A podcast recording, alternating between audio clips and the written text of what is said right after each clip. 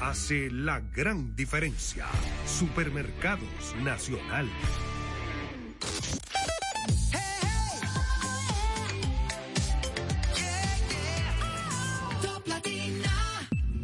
Desde ahora en Top Latina, las noticias, análisis, entrevistas, en un diálogo ameno y jovial, en No se diga más.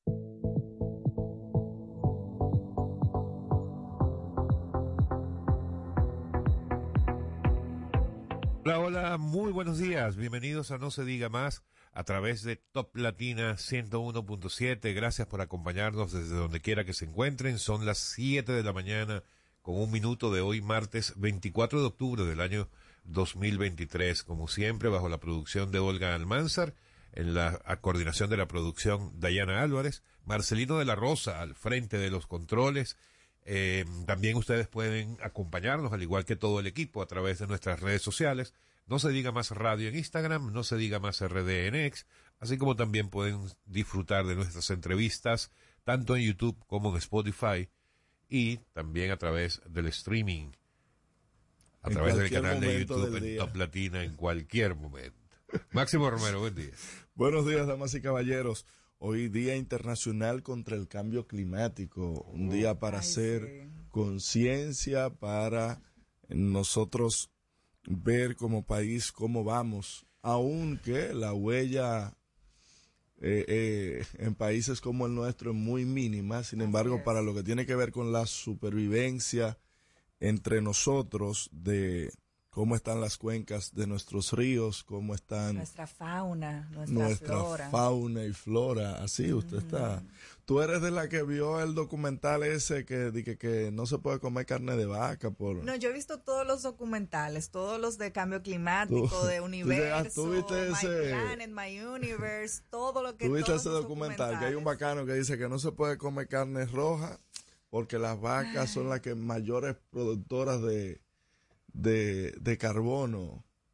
Sí, no, la realidad es que el, De por Dios. La realidad es que sí, Máximo, el, el sector del procesamiento de la carne, eh, esa parte de la ganadería, es Eva. muy, eh, muy, pero muy eh, fuerte con el medio ambiente y afecta bastante, aparte del gran consumo de agua que eso genera. O sea, señores, eh, producir una libra de carne, u- ustedes, no, no tengo el dato, pero, Pero tú no comes puede carne. ser mucho, sí como, te lo digo, y, y con pena, y cada vez estoy tratando de reducirlo, pero la verdad es que sí Cuando la afecta, vaya a votar, tú me avisas para allá a afecta buscarla. bastante el, Por el favor. medio ambiente.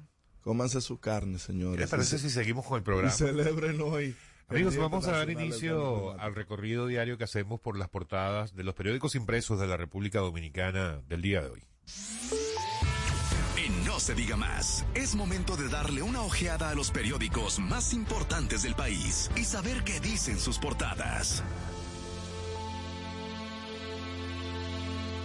Bueno, hoy las portadas se debaten entre... Muy, muy variopintas. hoy. Sí, sí, hubo más de uno que se desacató y, y- y se fue por un lado que, por el que no se fueron los, los demás, como por ejemplo el nuevo diario que se fue hoy por el anuncio que hicieran ayer las estrellas orientales para con respecto al plan que están preparando para construir un nuevo estadio allá en San Pedro de Macorís A nivel privado. con un monto de nada más y nada menos que 20 millones de dólares. Lo que le están pidiendo a Tecachi. O sea que lo. o sea que mira, eh, no está mal. Las Son estrellas están cogiendo un impulso en los últimos años. poquito hay más de mil millones. Sí, hay, el sector privado hay mucho de apoyo. San Pedro es. y de esa zona. ha invertido sí, mucho. Así es, hay que reconocer el trabajo del empresariado. en ese Igual pasa en La Romana, el estadio que hay en La Romana, el Francisco Micheli es, es privado también y es uno de los mejores estadios, dicho sea de paso. ¿Ustedes se imaginan qué buen día eh, podría empezar uno si todas las portadas o las portadas de todos los periódicos impresos del día de hoy fueran esa noticia? Sí. Bueno, pero hay otras ideal. noticias buenas. Hay otras noticias buenas. Sí, bueno, pero pero bueno, pero esa como que es la mejor de todas. Otros que pueden ver no, como noticias buenas, algunas otras que salieron en las portadas de otros periódicos, tiene que ver con la economía. Así Y es. es que ayer el gobernador del El Banco gober. Central, Héctor Valdés Al- Albizu, Se le adelantó al amigo Collado. a- a Collado.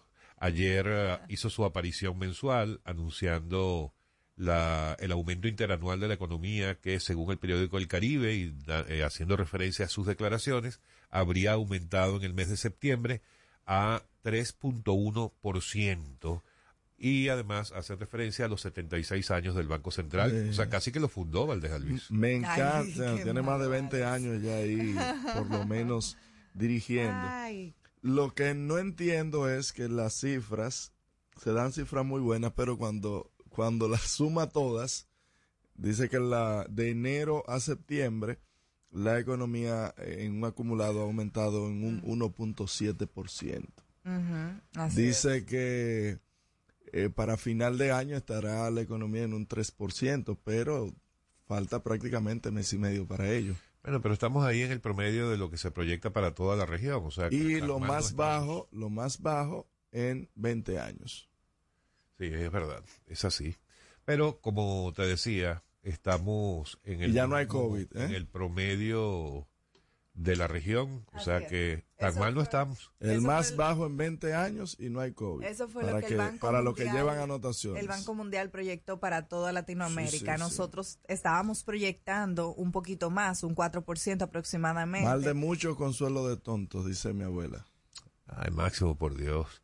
Miren, el listín diario también hace referencia a la cifra del 3.1 anunciado ayer por Valdés Albizu Dice que Valdés notifica la economía creció 3.1% en septiembre junto con fotografía del gobernador del Banco Central, pero lo anticipa la principal información que se la dan al presidente Abinader, eh, bajo el titular Gobierno niega retoque de cifras sobre dengue, que se repite por ahí en otro periódico. en otro periódico. Un par de periódicos más.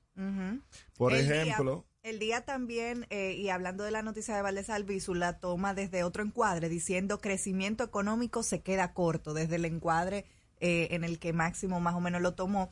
Pero la parte del presidente Abinader, que es el principal titular del día, dice Abinader, citando, esconder estadísticas es algo muy deshonesto. Y eso es defendiendo los datos entregados a las autoridades de salud pública sobre el tema del dengue. Sí, porque ayer en, en Luis Abinader Semanal eh, le hicieron la pregunta de que sobre el tema de las cifras, eh, que si se estaban ocultando, que se había un subregistro, y él dio esas declaraciones, luego pasó a hablar Daniel Rivera, el ministro de Salud Pública, a hablar de que las cifras son las que están. Ahí lo importante sería actualizar de forma más enérgica y, aprovechar el tema de la, de la tecnología. Sí, porque tener un mes de atraso cuando el tema del dengue es un tema prácticamente que puede cambiarte, variarte de una semana a otra de manera significativa. Y ahí es que ha habido más o menos el tema de la confusión, porque las últimas muertes, por ejemplo, no salen. O sea, todos los días usted ve que muere, una niña de cuatro años, muere una niña de nueve, pero esas cifras todavía no están actualizadas porque el reporte, el informe epidemiológico es, eh, vamos por la semana número 37. La realidad es que el sistema de salud tiene deficiencias con el tema de los registros, ese, esa contabilidad manual en libros con lapicero eh, todavía existe en muchos centros de salud, sobre todo en las áreas rurales, y yo entiendo que eso puede hacer eh, que sea más deficiente el, el tema de eh, los números en tiempo real. Y con respecto a ese que fue el enfoque que le dieron tres de los periódicos del día de hoy al hecho de que el gobierno, según las palabras del presidente Abinader de ayer, no maquilla las cifras que tienen que ver en este caso con el dengue eh, hubo otro enfoque, no otro enfoque, sino que el presidente complementó la respuesta diciendo que eh, lo mismo había pasado cuando el COVID, que se había denunciado que el gobierno estaba ocultando las cifras reales y cuando bueno igual ellos en oposición lo hicieron y cuando y cuando en ese momento se hizo una verificación de las cifras resultó decía el presidente el día de ayer que había incluso dos fallecidos más de lo que el propio gobierno había anunciado, pero lo que donde realmente quiero hacer énfasis es en la parte en la que mencionó que las autoridades que tienen que ver con el sistema, con, todo lo que tiene que ver con epidemiología del Ministerio de Salud Pública, que son quienes manejan las estadísticas, es un personal de carrera que tiene muchísimos años en el Ministerio y que no tiene absolutamente ninguna vinculación política, como para que no se entendiera que eran personas eh, ligadas de alguna forma al partido de gobierno y que por esa razón pudieran estar contribuyendo a lo que se, se le preguntaba acerca del supuesto maquillaje de estas cifras. Pero miren. También referente al mismo tema, el listín diario trae un reporte que dice que hospitales están al tope y reportan más fallecimientos. Dice que los hospitales eh, infantiles están prácticamente abarrotados y quien llega con signos de dengue eh, permanece hasta varios días en salas de emergencia porque no hay camas. También el listín diario en el día de ayer había reportado la muerte de tres niños en Santiago, La Vega y Barahona. Y es lo que estamos diciendo de que estas cifras, si ocurrieron en esta semana, en el reporte epidemiológico que está colgado en, salud pública, no, no incluye estas muertes. Por eso es que se habla del subregistro, pero es un retraso en las estadísticas que se tienen. Bueno, mientras tanto, otros dos periódicos traen otra noticia positiva. Me sorprende que hayan periódicos que tengan más de una noticia positiva en su portada hoy. ganó el Liceo. Eh, no, no, sino el, la ampliación del programa de transporte escolar, que ayer tuvo una actividad en la que de manera oficial se dejó instalado el, el TRAE, como se, se le dice por las siglas, en el Gran Santo Domingo.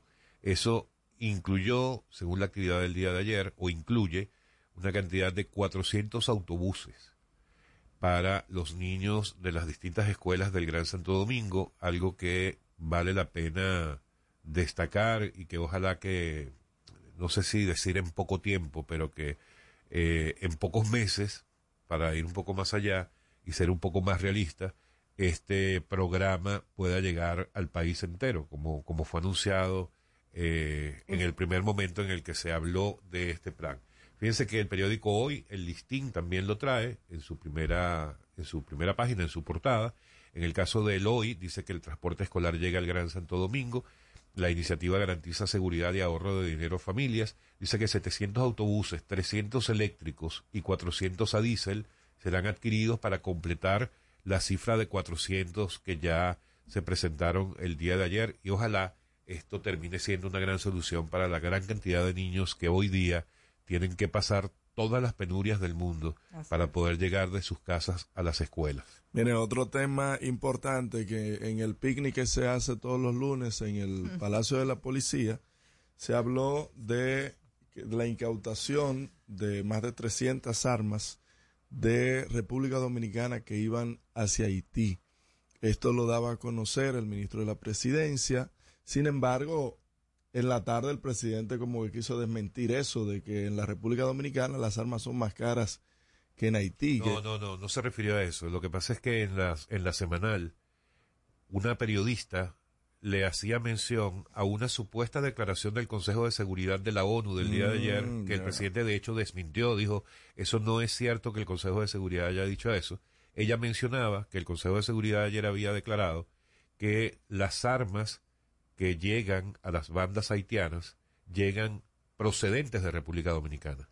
Y él lo que decía era que no es precisamente de aquí donde van las armas. Pero, Que pero aquí entonces armas, al igual que llegan a Haití, es otra cosa. Pero, Pero no llegan. de el aquí a ministro de la presidencia dijo ayer en la mañana en su rueda de prensa luego del picnic que aduanas incautó un alijo de 300 armas que iban hacia Haití. Sí. Entonces, lo que dice la ONU no dista tanto de, porque pon tú que hayan atrapado ese alijo, pero ese fue el único y ha sido el primero que, que pasan por ahí.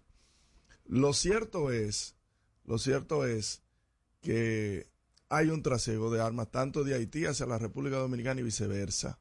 Eso no se puede ocultar. Eso no se puede ocultar porque ahí está la evidencia, lo que, lo que se dijo ayer en la rueda de prensa. Lo que hay que fortalecer las medidas y cerrarle definitivamente la frontera, no al comercio, sino al trasiego ilegal de armas, de armas y al, a, a lo que tiene que ver con el tráfico de personas y mujeres Pero embarazadas. yo, yo creo que en ese sentido de las armas y se han hecho esfuerzos bastante contundentes eh, para evitar el trasiego de armas precisamente como tú mencionas y Yo pienso que ese logro de, de la incautación que hubo, Máximo, al contrario de, de criticarlo, debiéramos saludarlo. Pero yo, O sea, yo reconocí a aduana por eso. De- debiéramos, querida. de- debiéramos saludarlo. Eh, hay que reconocer que con la implementación de nuevas tecnologías eh, en puertos, en distintos puntos del país, se, se ha logrado una incautación de armas eh, que supera las cifras de los últimos años. Entonces, yo pienso que las autoridades sí están tomando las medidas necesarias y que seguirán tomando más otras iniciativas que me imagino que anunciarán antes de que termine este gobierno.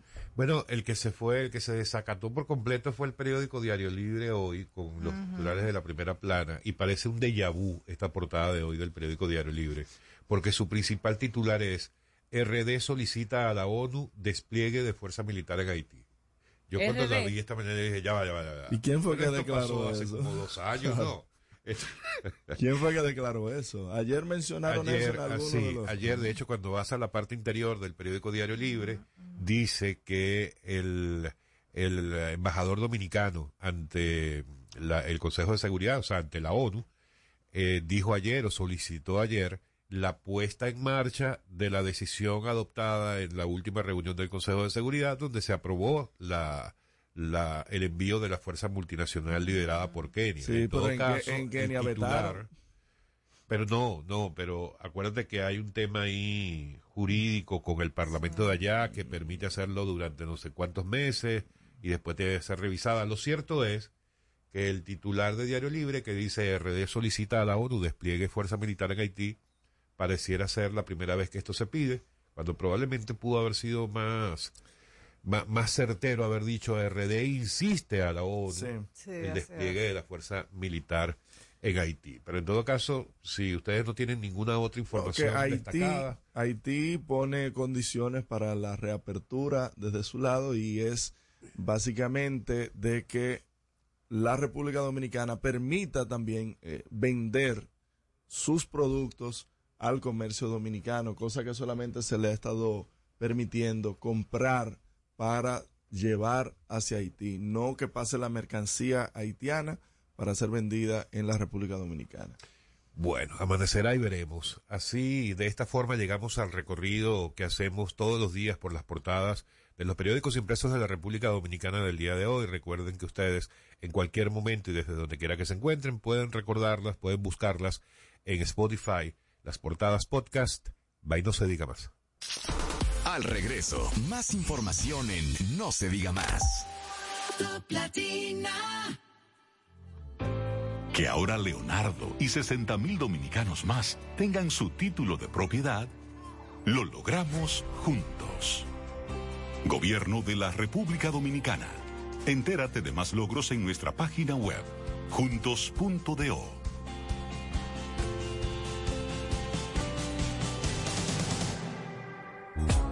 Dale un toque dulce a tus mañanas con las nuevas French Toast Sticks de Wendy's. Mmm, deliciosas tostadas francesas cortadas a mano, crujientes por fuera y suaves por dentro, servidas con rico sirop. Pruébalas, el desayuno perfecto para tener un buen día. Solo en Wendy's.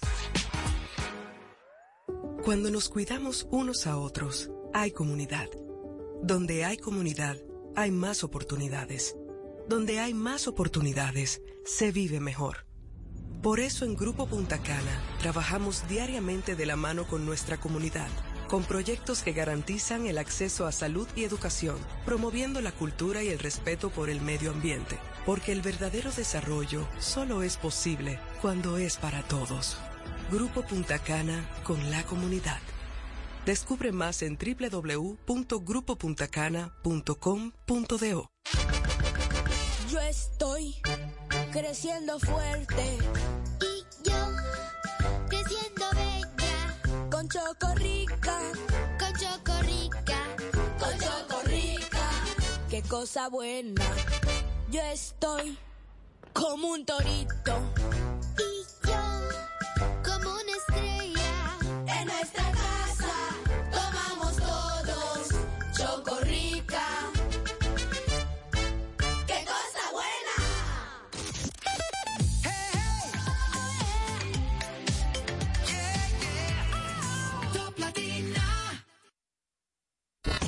Interactúa con nosotros 809-542-1017. Seguimos conectados con ustedes en No se diga más por Top Latina.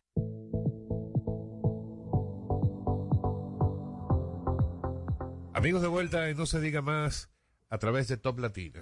Mira, los queridos apagafuegos, los bomberos, están solicitando un proyecto de ley que transfiera las obligaciones y esa institución al Ministerio de Interior y Policía y que deje de pertenecer a las alcaldías. Y esto por la cantidad, uno, el tema de los retrasos con el tema de los pagos, porque no todas las alcaldías tienen un buen manejo de los recursos que se les asigna y además de que el presupuesto que se le otorga a las alcaldías no da tanta holgura como para ellos tener un salario digno. No, y las condiciones también de, de los mismos bomberos que realizan una labor tan loable. Óyeme, y que nada más nos acordamos de ellos cuando Sí, sí, ocurre cuando algún un- un acontecimiento. siniestro, sí. Cuando pasa el incendio. Ay, Dios mío. Sin embargo, la Liga Municipal eh, se niega a esta iniciativa y adivinen por qué. ¿Por qué? Presupuesto. Ajá, Porque claro. tú le quitas la nómina de los bomberos, tú le quitas la asignación de los bomberos y le estás dando un, una daga Pero eso, en la está- eso, espalda. eso de verdad a mí no me hace mucho sentido porque si se va en nómina, eh, ¿cuál, Ah, ¿dónde están los beneficios? el Eh, manejo, no, explícame no, porque de verdad yo- manejo, querida, Qué fuerte. manejo, Eso no, no me hace sentido. manejo.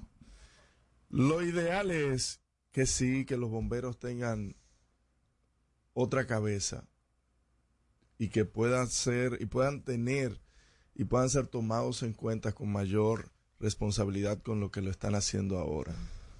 Yo creo muy injusto de que nosotros solamente recordemos la labor titánica que hacen los bomberos cuando pasa un siniestro. Señores, en la explosión de, de San Cristóbal, Wow. lástima por los familiares y las víctimas, porque ya eso es un tema que ni siquiera se menciona. Ahí habían bomberos que duraron más de una semana sin, sin llegar y sin volver a sus casas. Apostados en el lugar. Apostados ahí, tratando de sofocar el incendio y de viabilizar y de trabajar ahí con las personas y en el rescate de los cadáveres. Entonces, eh, hacer ese tipo de labor y demandar esa labor de ellos sin una remuneración adecuada, yo creo que ya está bueno.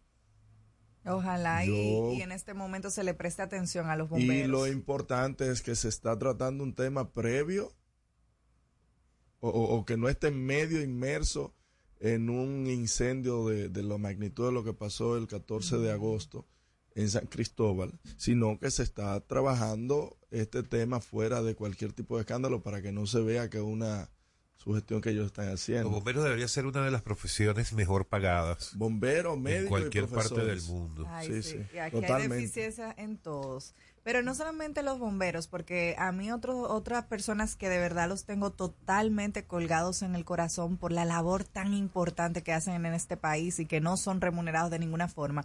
Señores, los guardaparques, también los bomberos forestales. Guardaparques. Señores, esa gente vive en la miseria.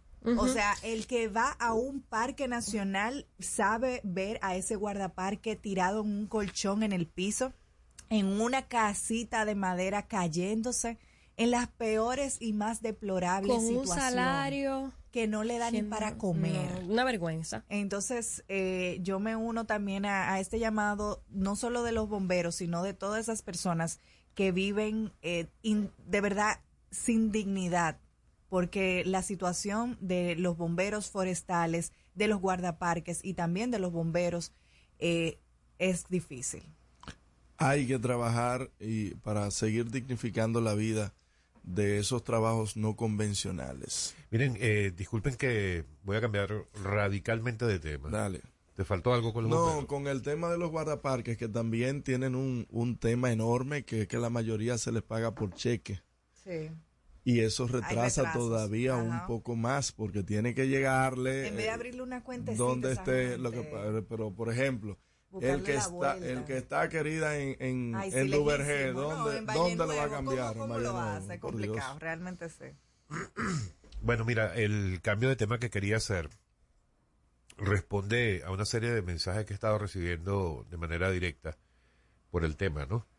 Eh, ustedes recuerdan que la semana pasada... Está recibiendo su DM, Me veo, líder. me veo en la obligación. sí, Eh, me veo en la- su DM. me veo en la obligación de hacer este comentario porque sé que no son solamente esas personas que me han escrito, sino que seguramente nos escuchan muchos más venezolanos de lo que nosotros creemos aquí en República Ay, sí. Dominicana. Y es que ustedes recordarán que la semana pasada les hablaba de que el día domingo se iban a hacer unas elecciones de que se llaman en Venezuela las elecciones primarias de la oposición con el fin de seleccionar a un candidato único de la oposición que enfrente en unas eventuales elecciones presidenciales en el año 2024 a Nicolás Maduro. Cosa que, bueno, eh, mucha gente está tratando de, confiar en que eso ocurrirá a la luz de las distintas eh, conversaciones y acuerdos a los que han llegado con una gran cantidad de países que han servido de, eh, ¿cómo se le dice? De Eh, aliados. No. Em, el de como de intermediario testigos, de... Se me fue la palabra, excúsenme. Pero bueno, las personas que han estado tratando de facilitar eh, las cosas para que el gobierno eh, absolutamente dictatorial de Venezuela eh, permita que haya unas elecciones libres y transparentes el año que viene. ¿Y cómo, cómo, cómo tú ves eh, a María Corina Machado? Es, Eh, Bueno, allá voy, porque precisamente entonces les habíamos hablado de eso la semana pasada, eso ocurrió el domingo, el domingo se llevaron a cabo las elecciones y la verdad es que fue un fenómeno increíble lo que se vio en todo el país en cuanto a la cantidad de personas que se volcaron a las calles, a los centros de votación, a ejercer su derecho al voto, seleccionando a María Corina Machado con un 93% en, en los votos de ese día eh, lo que definitivamente la lleva como la representante más genuina de la oposición.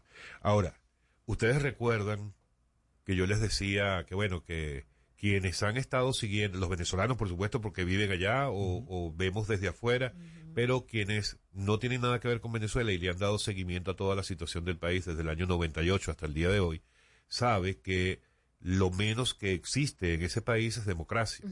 Y lo menos que existen son las libertades y los derechos que debería tener la población.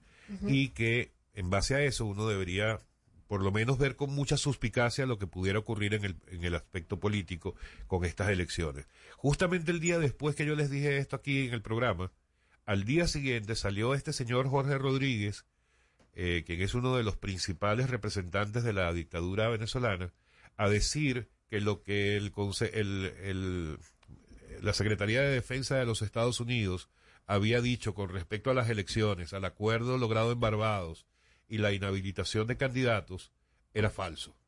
Oh, padre. Entonces, eso ocurrió antes del domingo. El domingo se dio una gran demostración, se eligió a María Corina Machado y ayer Diosdado Cabello, que todos también lo identifican como otro de los grandes símbolos de la dictadura venezolana, salió a decir que eso había sido un fraude y que eso no tenía absolutamente ninguna validez. Tú sabes qué pasa, que la, tener una contrincante eh, mujer se la dificulta un poco más, porque a esta no la pueden meter presa, a esta no la pueden coartar, Bueno. no la pueden maltratar. No, no, no. Ya lo de han hecho, cara, o sea, sí, no, pero, la pero inhabilitaron en una ocasión. pero una de cosa hecho, inhabilitable, hoy día se encuentra inhabilitada según las leyes y los juicios de ellos. Exacto. Y esa es entonces una gran disyuntiva que hay porque ¿qué va a pasar de aquí a esas eventuales elecciones? Porque yo estoy, no es por, por tener una, una mentalidad negativa, pero yo veo muy pocas posibilidades de que el régimen de Maduro decida de verdad ir a unas elecciones libres y transparentes y, mu- y mucho menos que permitan que una María Corina Machado llegue a unas elecciones. Yo les voy a recordar, probablemente mucha gente lo recuerda, María Corina Machado no es una advenediza, no, No. es una muchacha que acaba de llegar a la política, es una mujer muy profesional, muy preparada, que está luchando en contra de la dictadura de Venezuela Desde hace- desde el día uno Sí. junto a Capriles, que ha sonado mucho, junto a Leopoldo López, que ha sonado mucho, junto a Juan Guaidó, que sonó mucho, junto a todos esos líderes conocidos internacionalmente, María Corina Machado, desde el día uno, y ha sido la única que se le ha enfrentado de cara al propio Hugo Chávez en, el, el en pleno Congreso, en el que María Corina Machado, ya no recuerdo el año, pero debe haber sido por ahí como al principio de los años 2000, en el que María Corina Machado, hablando de las distintas expropiaciones que hacía Hugo Chávez en contra de la empresa privada, le dijo en su cara que él lo que estaba haciendo era expropiar a la empresa privada, que eso no se llamaba expropiación, sino que eso se llamaba robo. Y cuando el presidente Hugo Chávez en su momento la escuchó delante de un Congreso plagado de chavistas, le dijo que... Yo prefiero, yo le voy a primero le responder. reclamó que le hubiera dicho ladrón delante de toda su gente y delante del país entero, pero que además él no le respondería porque ella no estaba en el nivel de él, porque en ese momento precisamente se acercaban unas primarias como las que se dieron el domingo y le decía, primero gane las primarias para que usted pueda estar al nivel de discutir conmigo, porque además águila no caza moscas. Eso fue una, frase y una situación emblemática de todos estos años de la historia venezolana. Los otros líderes de oposición ya se estarían apoyando definitivamente. Ese es el reto. Definitivamente. La cohesión de la oposición. De hecho, eh, uno solo, representante de uno de los partidos tradicionales, Acción Democrática, Carlos Prosperi, el propio domingo salió a decir que no reconocía las elecciones, pero ese señor fue el único, lo único que logró fue un 3% de los votos. O sea, que no es para nada representativo. Y su partido Ah, salió a decir que ese era... Ey, Exacto, más o menos. Pero enseguida el partido salió a decir que esa era su posición personal y que no era la del partido. O sea que Capriles la está apoyando. O sea, ya el resto de los candidatos, que sí estaba muy atomizada la oposición, han estado dándole el apoyo desde antes del domingo a María Corina y después de esas elecciones la han estado eh, respaldando y asegurando En, que la van a en acompañar. unas elecciones limpias, eh, con toda eh, la unión de la oposición, ¿tú entiendes que María Corina superaría por Pero mucho? absolutamente, absolutamente. Lo que ocurrió por muchos años, que el chavismo mantenía lejos de, to- de cualquier lógica, pero gracias al control que ellos tenían de un 60, 70, 80% de apoyo, hoy día es absolutamente o radicalmente distinto. Encuestas que han salido dicen que el chavismo en este momento, o el madurismo, como le queramos llamar, no tiene más de un 20% de apoyo. Alex, y una pregunta, y, y aquí te voy a quizá poner un poquito en problemas, con relación a Oh. el tema de la flexibilización de las sanciones, el tema de Medio Oriente y cómo Venezuela ahora geopolíticamente eh, toma relevancia por el tema del petróleo. ¿Tú no crees que Estados Unidos vaya a apoyar el oficialismo? No, Eh, para nada. no. Para nada. El oficialismo más bien, el, el- los Estados Unidos más bien son quienes más están presionando en este momento. De hecho, han tenido que flexibilizar algunas de las sanciones económicas que le tenían al régimen de Maduro, porque bueno, en toda negociación las dos partes tienen que ceder. Ellos sabían, estaban al tanto de que si no cedían en algo, en estas sanciones económicas, ellos no iban a permitir lo que hasta ahora están permitiendo. Además han dejado salir algunos presos políticos emblemáticos, han dejado, o sea, han- ellos sí han mostrado Han algunas flexibilidades, pero en lo que tiene que ver con elecciones ya están mostrando el colmillo. Lo cierto, bueno, vamos, hay que darle seguimiento. Eso, cualquier cosa que ocurra en Venezuela, para bien o para mal, evidentemente impacta positiva o negativamente a cualquier otro país de la región y muy particularmente a este que ha sido tan benevolente eh, para recibirnos a nosotros los venezolanos que nos hemos visto en la necesidad de salir de nuestro país. Amigos, estamos en No se diga más a través de Top Latina. Al regreso, más información en No se diga más. Top Latina. Hey, ¿y qué se siente montarte en tu carro nuevo? La emoción de un carro nuevo no hay que entenderla, hay que vivirla.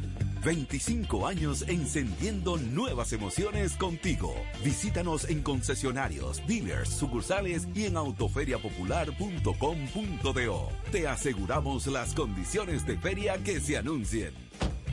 Banco Popular, a tu lado siempre. ¿Gastando mucho dinero en pañales? Prueba Kidis Antifugas con superpoder absorbente que mantiene a tu bebé seco y protegido por más tiempo. Hasta 10 horas de protección garantizada. No más camas mojadas. Prueba ya. Kidis Antifugas, un super pañal a un super precio. estoy creciendo fuerte. Y yo creciendo bella. Con Chocorrica. Qué cosa buena. Yo estoy como un torito. Y yo como una estrella. En nuestra casa tomamos todos Chocorrica. ¡Qué cosa buena! Jugosas, sabrosas, tiernas y frescas. Así describen nuestras carnes en Supermercados Nacional. Detrás de un gran producto siempre hay una gran historia. Nos unimos a decenas de productores locales que crían con orgullo el mejor ganado dominicano, pasando por la más moderna planta procesadora del Caribe con procesos naturales, cuidando el más mínimo detalle para que cada corte llegue a nuestras tiendas con la calidad única que nos caracteriza. Porque lo que hacemos detrás de cada corte hace la gran diferencia. Supermercados Nacional.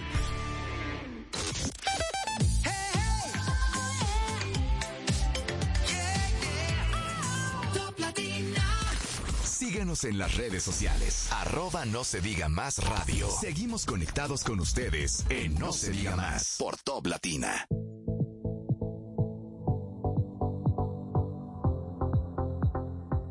Amigos de vuelta en No se diga más a través de Top Latina. Hoy tenemos dos invitados importantes, dos grandes sí. dirigentes de dos de, los de los dos principales partidos de la oposición, o probablemente podemos decir dos representantes de la Alianza Rescate RD. Por un lado, José Dantes, precandidato a senador por el Distrito Nacional y evidentemente miembro del comité político del PLD y, y secretario de Asuntos Legales. Y por otro lado, Tobías Crespo, eh, de la Fuerza del Pueblo. Hoy van a estar con nosotros acá en No Se Diga Más. Probablemente coincidan en hora, los podemos invitar juntos, probablemente, a lo mejor quieren Me entrar juntos en cabina. no para que debatan ni mucho menos, sino para tener No, una no, ya conversación no hay nada que debatir. entre todos aquí, a ver qué, qué Lo- tenemos que decir. Lo que sí hay que debatir, ustedes recordarán que el fin de semana, en lo que tuvo que ver con una proclamación del Partido Cívico Renovador, el presidente de ese partido, el general retirado Zorrilla Osuna, le puso una encerrona al presidente Abinader pidiéndole de que jura usted eh, Dios mío, darnos nombrar. cargos ahora y después que gane las elecciones Del del 2024. 2024. Yo creo que Que Zorrillo es de Osuna, OMNU. yo creo que Zorrillo Osuna está más claro que el agua. Mira, eh, Porque él sabe que Abinader no va a ganar en el 24 y quiere desde ahora, quiere que le que- den ahora y es un tema también de que me imagino que eso obedece también aparte de la dirigencia de ese partido, de que, óyeme, necesitan tener también movimiento, necesitan Su ser flujo de parte, caja. necesitan su flujo de caja y que él se estuvo quejando también porque lo que la Junta le asigna, que son 1.8 millones de pesos mensuales, como que no, no está dando para muchas ¿cuántos cosas. militantes tiene ese partido? Bueno, un grupo de WhatsApp. ¿Cuánto coge un grupo de WhatsApp?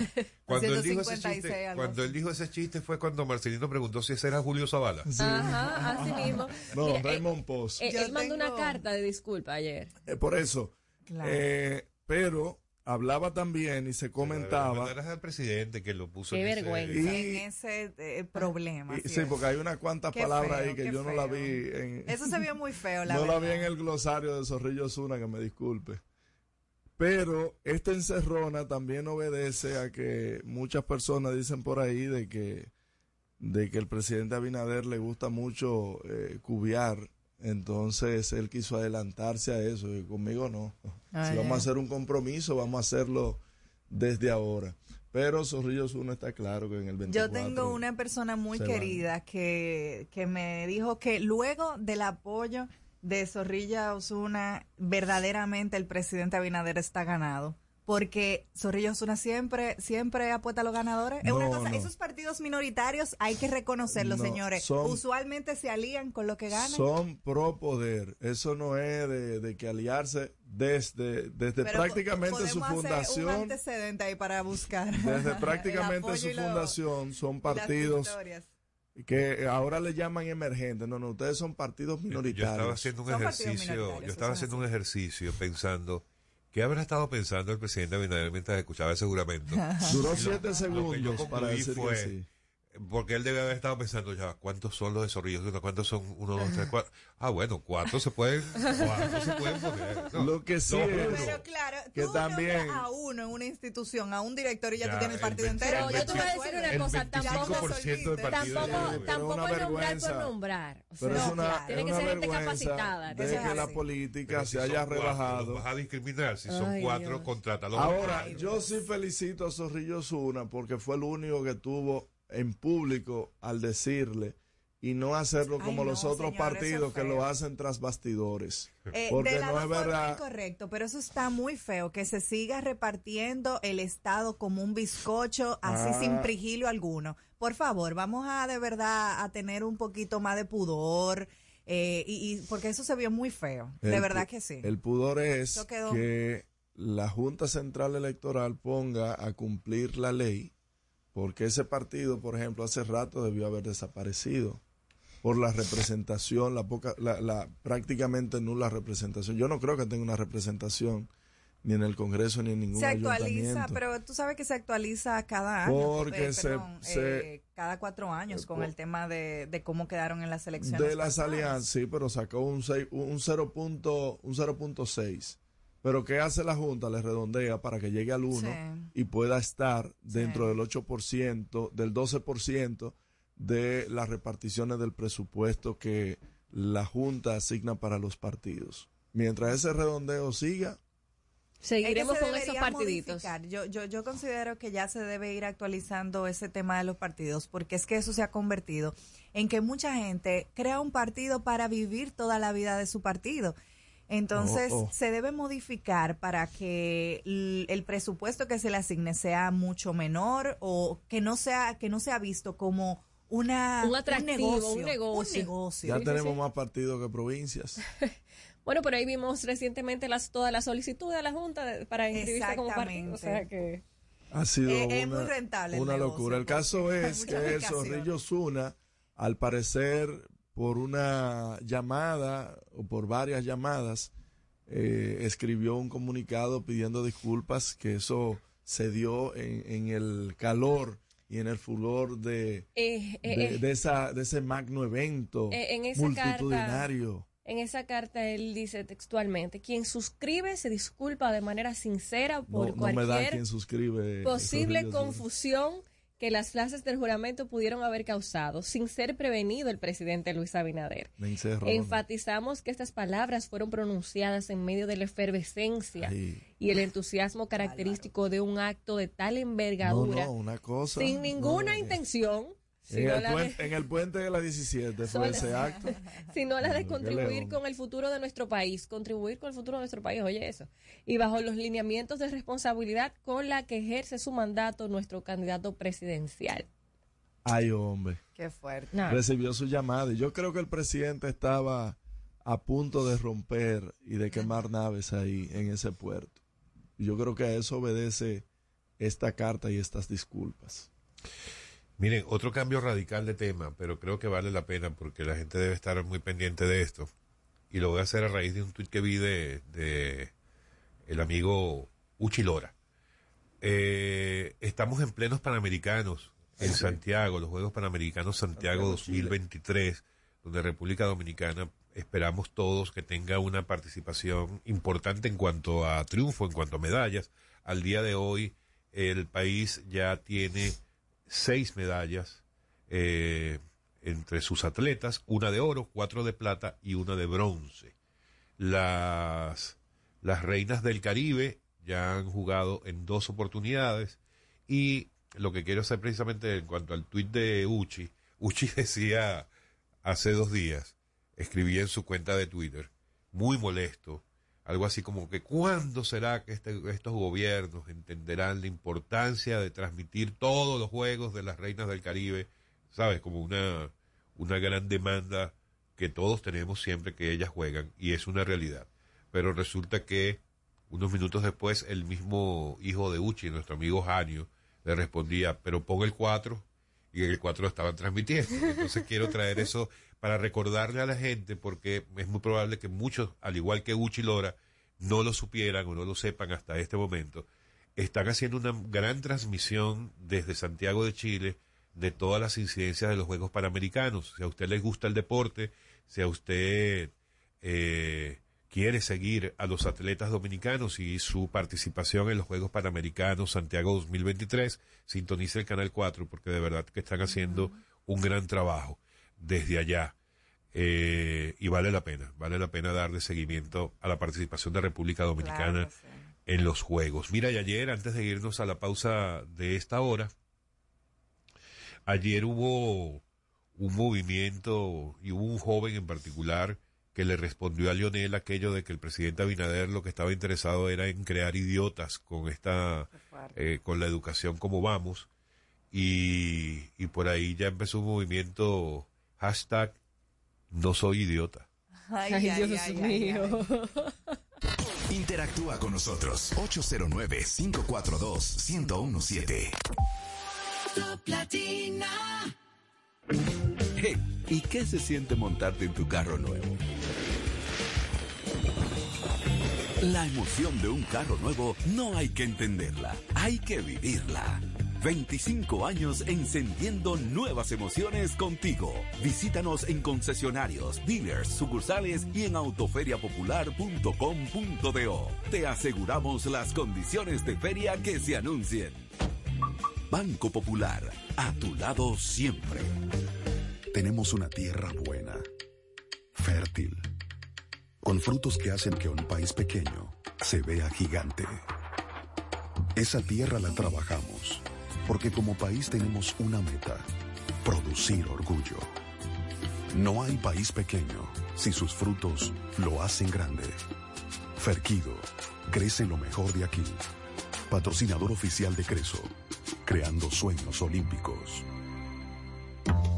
Dale el toque dulce a tus mañanas con las nuevas French Toast Sticks de Wendy's. Deliciosas tostadas francesas cortadas a mano, crujientes por fuera y suaves por dentro, servidas con rico sirop. Disponibles de lunes a viernes de 7 a 10.30 y sábados y domingos de 7 a 11 de la mañana. Pruébalas ya, el desayuno perfecto para tener un buen día. Solo en Wendy's.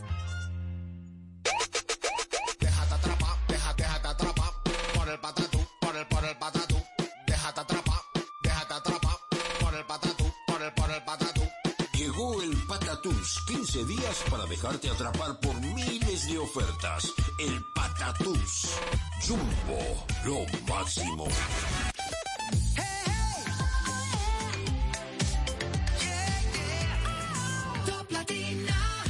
Síguenos en las redes sociales. Arroba no se diga más radio. Seguimos conectados con ustedes en No se diga más por Top Latina.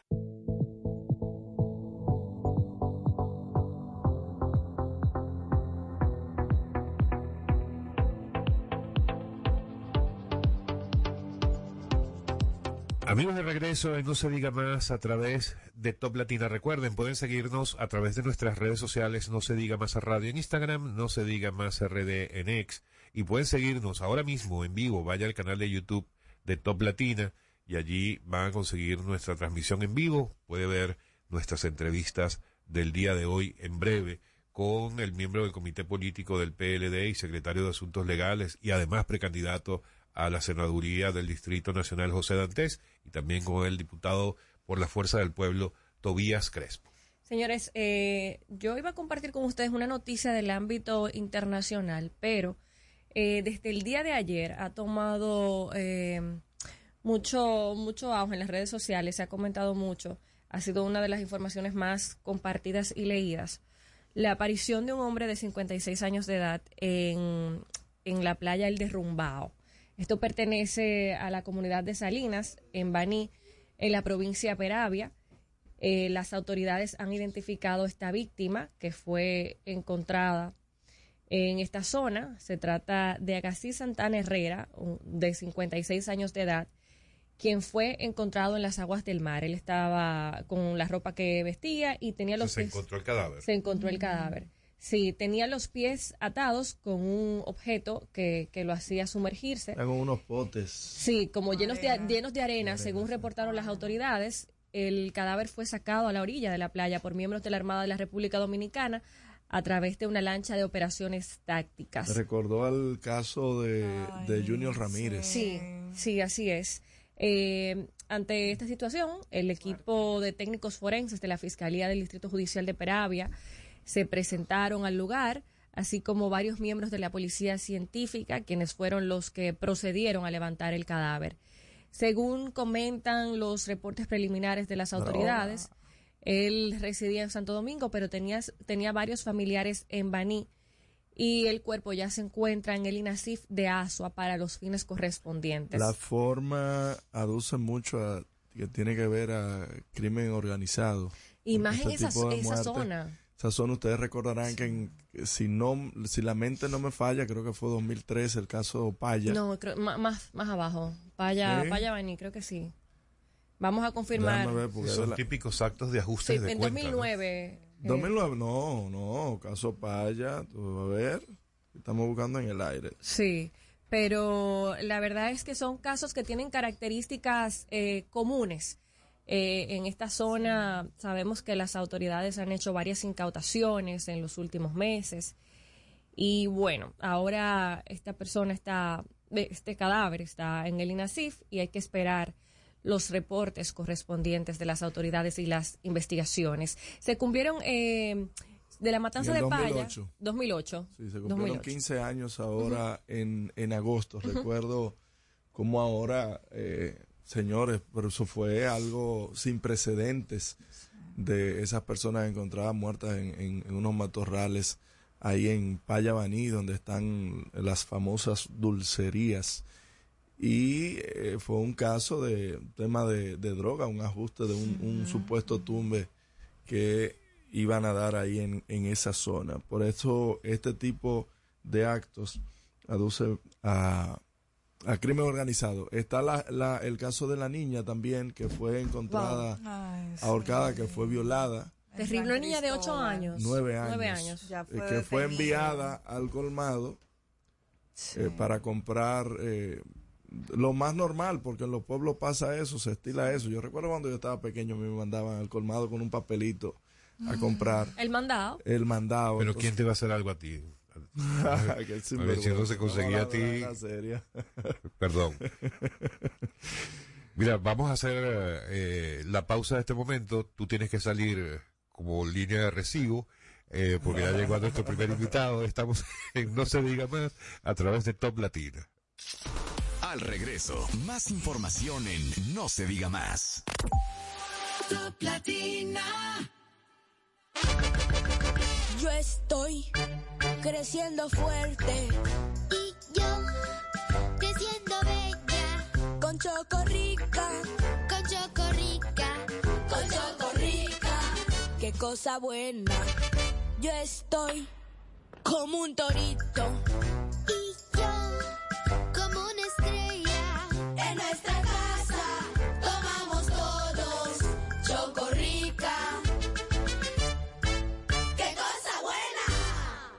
Cuando nos cuidamos unos a otros, hay comunidad. Donde hay comunidad, hay más oportunidades. Donde hay más oportunidades, se vive mejor. Por eso en Grupo Punta Cana trabajamos diariamente de la mano con nuestra comunidad, con proyectos que garantizan el acceso a salud y educación, promoviendo la cultura y el respeto por el medio ambiente, porque el verdadero desarrollo solo es posible cuando es para todos. Grupo Punta Cana con la comunidad. Descubre más en www.grupopuntacana.com.do. Que ahora Randy y más de 100.000 dominicanos lleguen tranquilos y seguros a sus trabajos gracias al teleférico de los Alcarrizos, lo logramos juntos. Gobierno de la República Dominicana. Entérate de más logros en nuestra página web, juntos.do.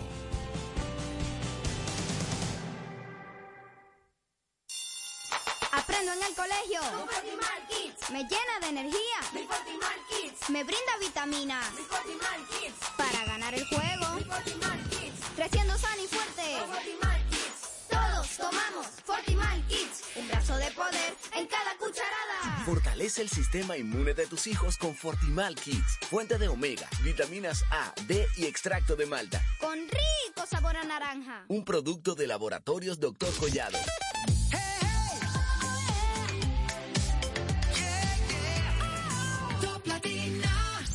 Usted escucha, no se diga más, no se diga más. La mejor información y el mejor entretenimiento.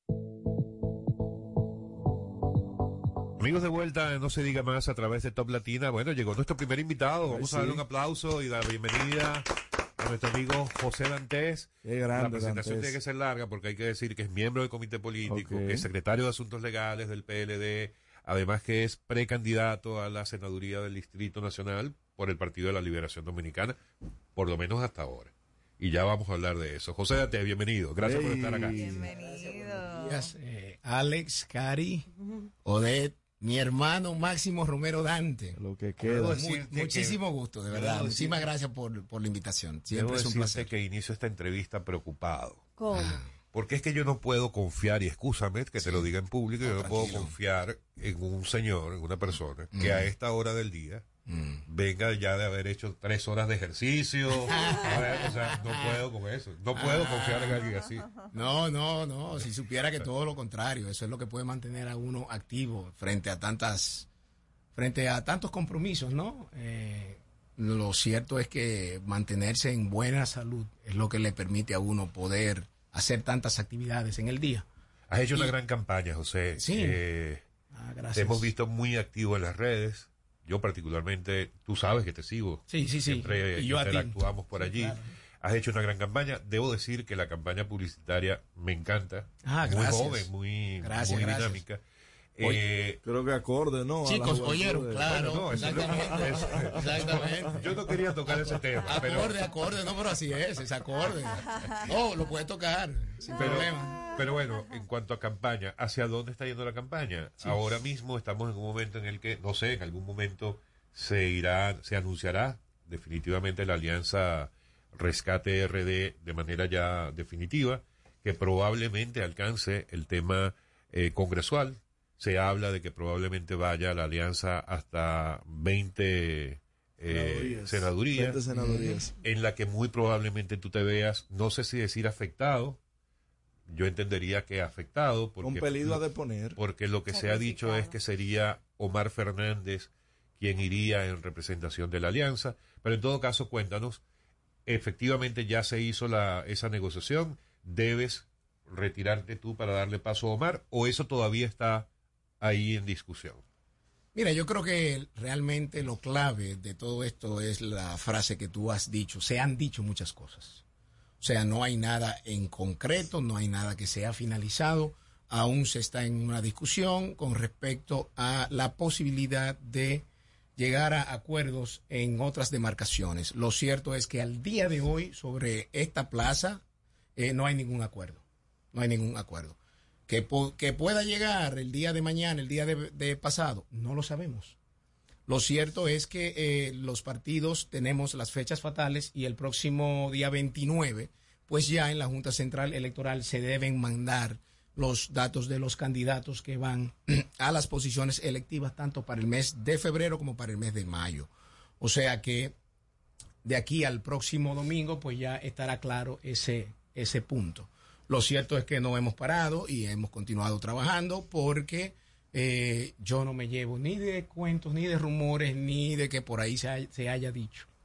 Porque lo, lo que realmente uno debe tomar en cuenta es que si realmente queremos representar al Distrito Nacional, pues tenemos que llevar las propuestas a los ciudadanos, que son los que finalmente van a decidir. Y si ya mi partido decide otra cosa, pues hay que ver. Que dicho sea, la reserva del Distrito Nacional, en nuestro caso, es para uso interno, no para fines de alianzas.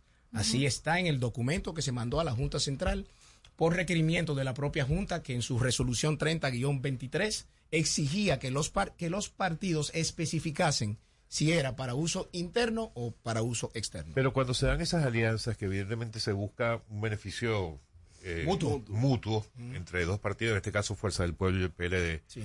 eh, bueno, hay cosas que hay que sacrificar, hay cosas que hay que obviar. Hay- Claro. eh, si llegara ese momento, vamos al escenario hipotético de que definitivamente se decide o Lionel se planta o va Simba o no o no ¿Quién? o- ¿Quién, perdón? eh, perdón o va Omar o, no- Ah, ya. o va Omar o no va a la alianza ¿cuál sería la posición de, de Dantes? o sea Dantes lo cedería tranquilo apelaría a la disciplina habitual que existe en el PLD por lo menos hasta el 2019 había esa esa disciplina ¿qué vas a hacer? ¿vas a trabajar por Omar? Yo no respondo las preguntas hipotéticas. Ay. Cuando llegue ese, en caso de que llegue, cuando llegue ese escenario, pues entonces ya yo me pronunciaré. O A sea, ver, antes. pero Sí, ahí mismo, ahí mismo, ahí mismo. Pero ¿qué? déjame que hablarlo. Gracias. Mujeres al poder. Gracias. En es. este caso, eh, y ya hablando de la realidad, eh, tú que estás tan envuelto en estos temas con relación a la alianza, ¿cuáles son las- los criterios que ustedes están usando para decidir cuál candidato va de la Fuerza del Pueblo o del PLD? Mira, yo no estoy en ese, en la, en la comisión que está negociando, porque soy uno de los que. Un candidato, claro. Exactamente, o sea que. Pero tú eh, sabes. Pero sí, no, pero Mm. realmente son unos detalles que yo no, yo no tengo el pleno conocimiento de ellos. Lo que sí sé que las alianzas se han estado discutiendo sobre la base de los niveles de elección. O sea, donde hay un acuerdo para apoyar a un, a un candidato a una alcaldía, pues es por el apoyo a otra alcaldía en otra, de- en otra demarcación. demarcación. Entonces creo que ese es el criterio que ha ido primando en todo este proceso. Entiendo que es el mismo que se aplicaría para los otros puestos selectivos. Dantes, No, no, Karina, no tienes otra pregunta, no tienes una pregunta. tú? Marce, no tienes nada que decir. Como que aquí hay... No me coartando, no, Eh, te están un, bozal, hermano. ¿me Eh, entiendes? tres, tres, lo, lo que tres pasa es que él, él, él siempre habla, es que Ay, él, él siempre siempre habla. habla. Esto no es fácil. Yo Él no nos deja que- hablar a nosotros.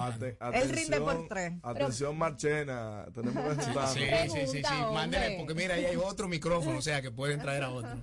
Cuéntame. Líder, no se había pactado o no se ha pactado en el Distrito Nacional porque Danilo Medina no quiere alianza en el Distrito Nacional, quiere llevar su candidato del PLD. Sin embargo, a partir del domingo, el juego cambia porque la decisión la tiene el candidato presidencial. ¿Cuál es la posición Ay, de.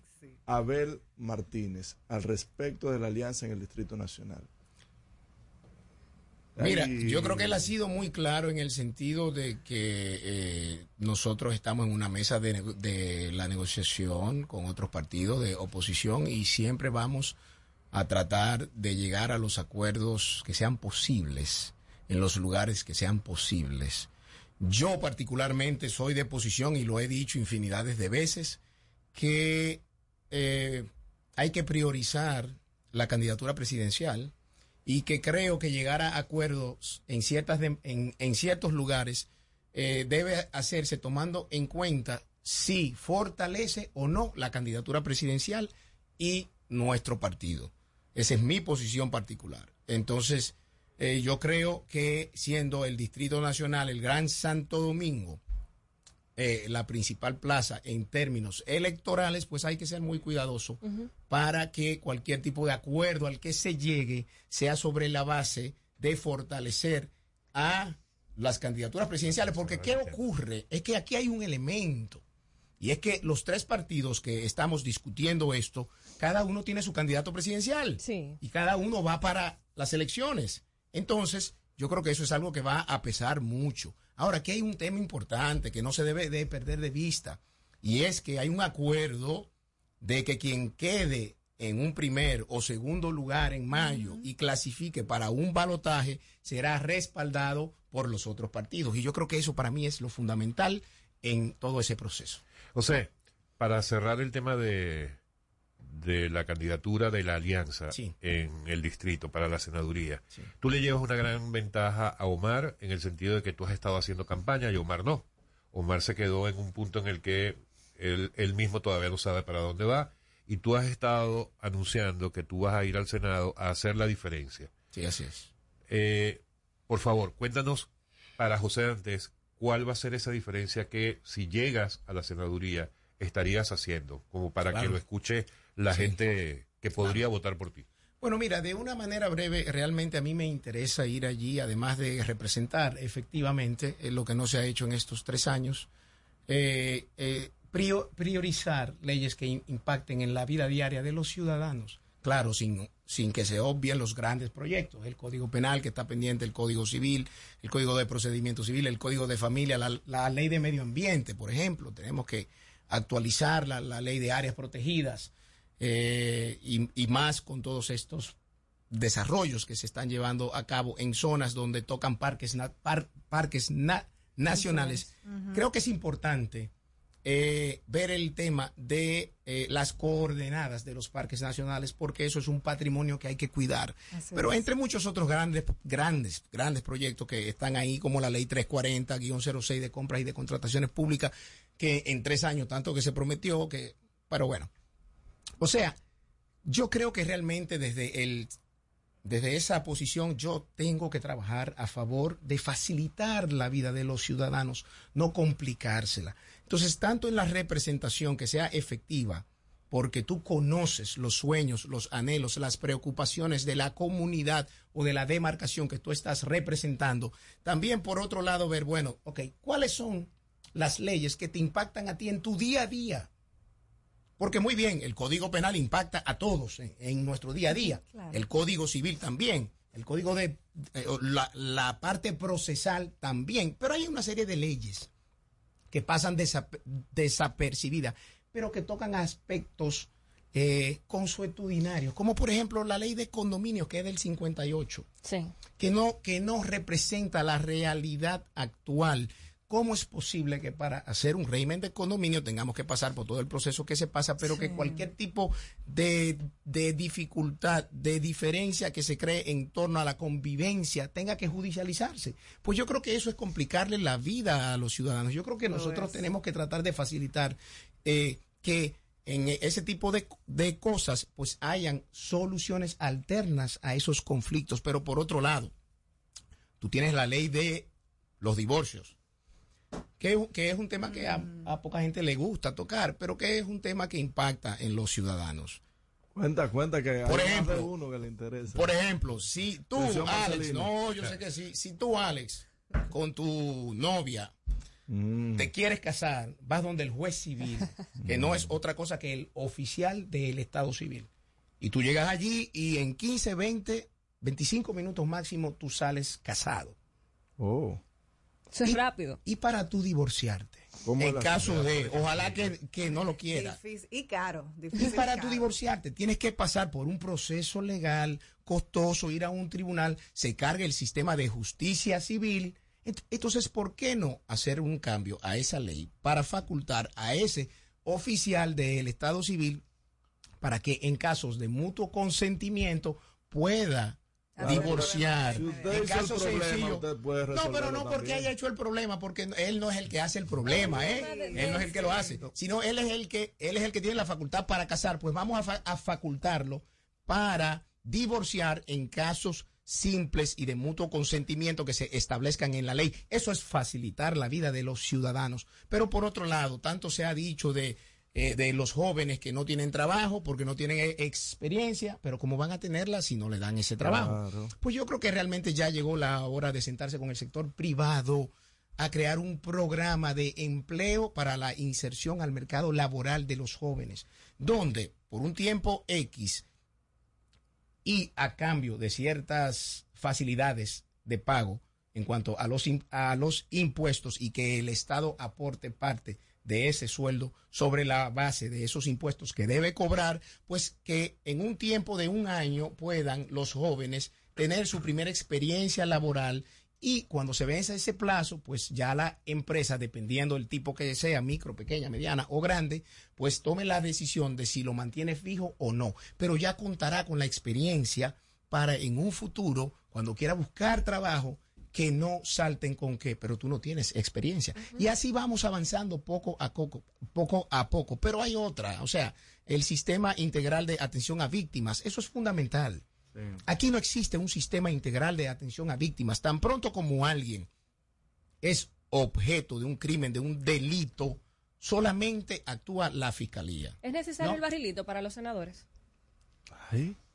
Para el Distrito Nacional, eh, mira, yo, yo creo que toda ayuda social eh, bien canalizada, bien estructurada a través de las instituciones es válida. Lo que yo no veo bien es la discrecionalidad. Porque en la discrecionalidad es donde lamentablemente tú no puedes contar con una rendición de cuentas lo suficientemente tra- transparente. Yo, lo, lo cierto es que con los senadores de las provincias, los diputados de las provincias, miren, las necesidades que hay en las provincias que hay que atender en el día a día, ustedes no se la imaginan. ¿Y por qué no luchar entonces- por resolver los problemas eh, desde Porque raíz? toman tiempo, porque toman tiempo y porque hay gobiernos que se hacen de eso. claro, pero y hay, y gobiernos el 2002 hasta ahora. y hay gobiernos que se hacen de la vista gorda. Entonces, el senador y el diputado, además del alcalde o el director de distrito, son los funcionarios a quienes acuden diariamente cientos de lugareños a buscar la solución de su problema de ese día. Bueno, desde Entonces, una caja de, de- Sí, desde una caja de muertos hasta que le paguen La una medicina. receta, etcétera, la medicina. Entonces, ciertamente, o sea, eso es parte de la debilidad estatal. Ellos son los que lo que- aprueban los presupuestos. Ellos saben. mira, Claro, pero ellos son los que deben fiscalizar. Ah, ellos pero- son los que deben fiscalizar. Lo que ocurre es que, y en el caso del Distrito Nacional particularmente, la actual senadora, cuando era diputada, fiscalizaba todo. Pero en estos tres años no fiscaliza nada. Pero ya no lo entonces, recibe, lo- entonces no realmente recibe no, la ella lo redireccionó. Recuérdense que ella utilizó aquel término aquella vez de que ella no lo iba a tomar, que ella lo iba a redireccionar para su oficina legislativa y luego con el escándalo que se le hizo, entonces creo que ella desistió.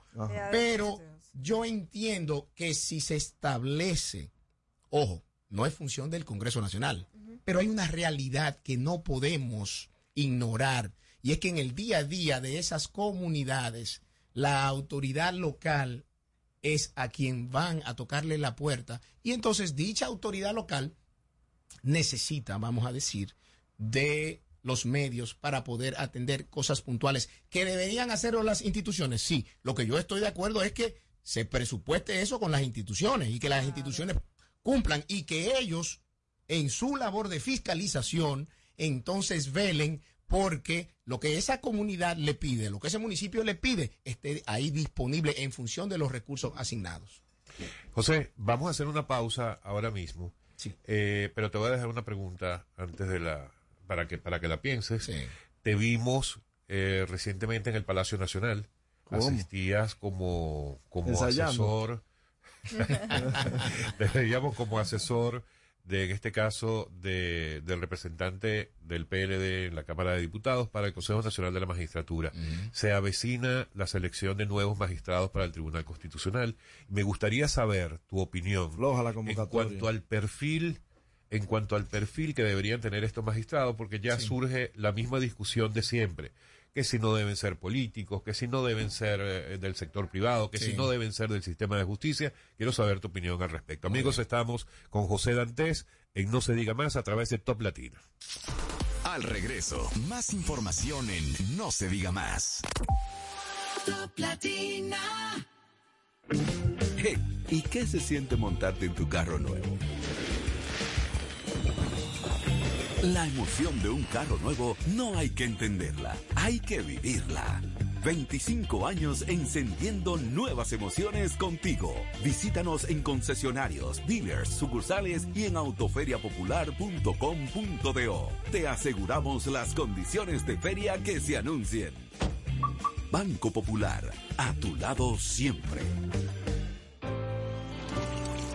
Que ahora el agua potable llegue a casa de Miriam y de dos millones de hogares más, lo logramos juntos. Gobierno de la República Dominicana. Entérate de más logros en nuestra página web juntos.do.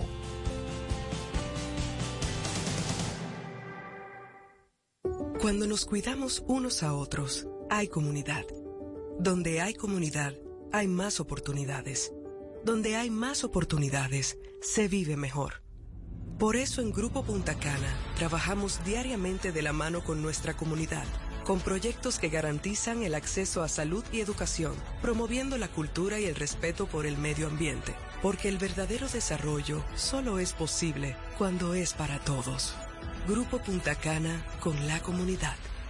Descubre más en www.grupopuntacana.com.do. Dale el toque dulce a tus mañanas con las nuevas French Toast Sticks de Wendy's. Deliciosas tostadas francesas cortadas a mano, crujientes por fuera y suaves por dentro, servidas con rico sirop. Disponibles de lunes a viernes de 7 a 10.30 y sábados y domingos de 7 a 11 de la mañana. Pruébalas ya, el desayuno perfecto para tener un buen día. Solo en Wendy's.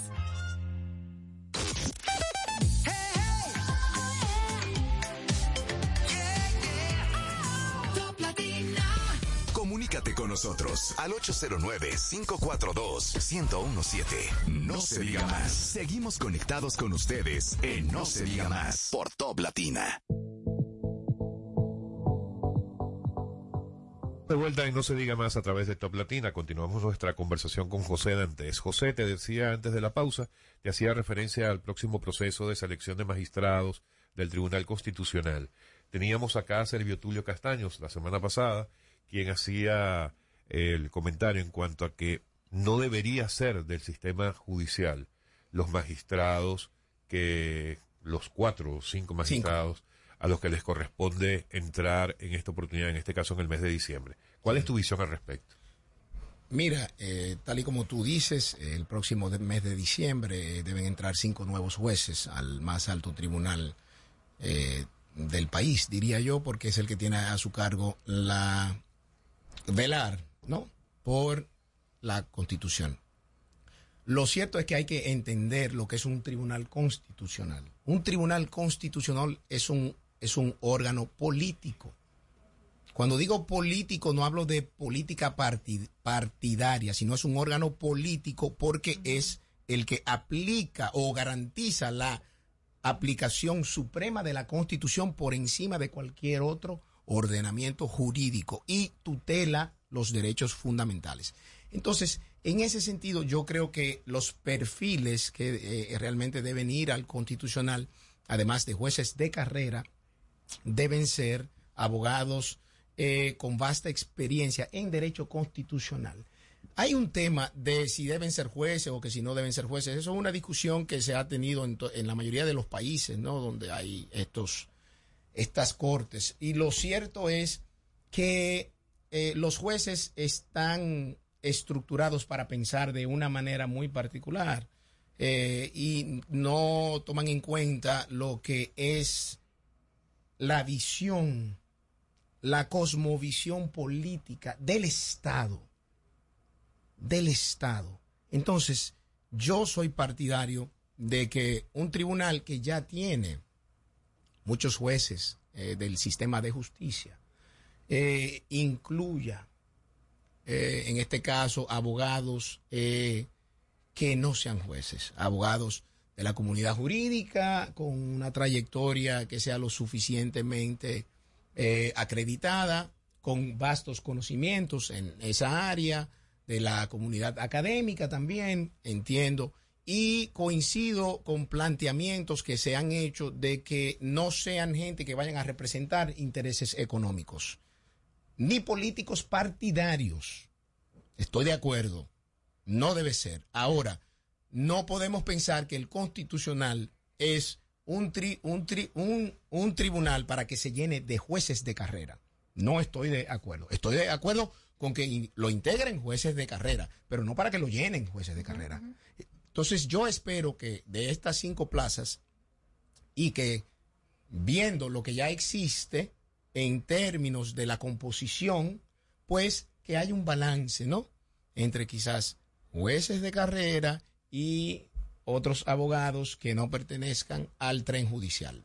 José, uno de los acontecimientos más importantes del fin de semana fue la juramentación de Abel Martínez como candidato presidencial del PLD, pero el mismo día que ocurre este gran anuncio para el partido se da la salida de Víctor Suárez.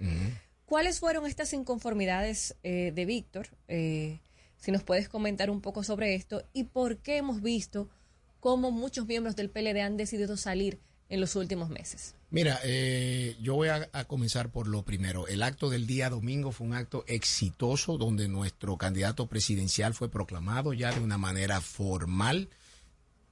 Eh, un acto masivo donde hubo la convocatoria a más de 4.100 dirigentes, que son los que componen la asamblea, ¿no? que tenían la facultad para la proclamación. Más de un 80% de dichos delegados estábamos allí presentes y el acto fue tanto en fondo como en forma exitosísimo, exitosísimo. O sea que realmente ya creo que somos el primer partido que contamos con un candidato presidencial proclamado, ya, formalizado. Eh, o, o sea que eh, creo que se inicia una nueva etapa. A partir de ahí se inicia una nueva etapa. Con respecto a, los, a lo que tú me preguntas sobre la persona que renunció, pues yo creo que él puso sus, sus consideraciones en un tuit y, ahí, y, ahí, y ahí están.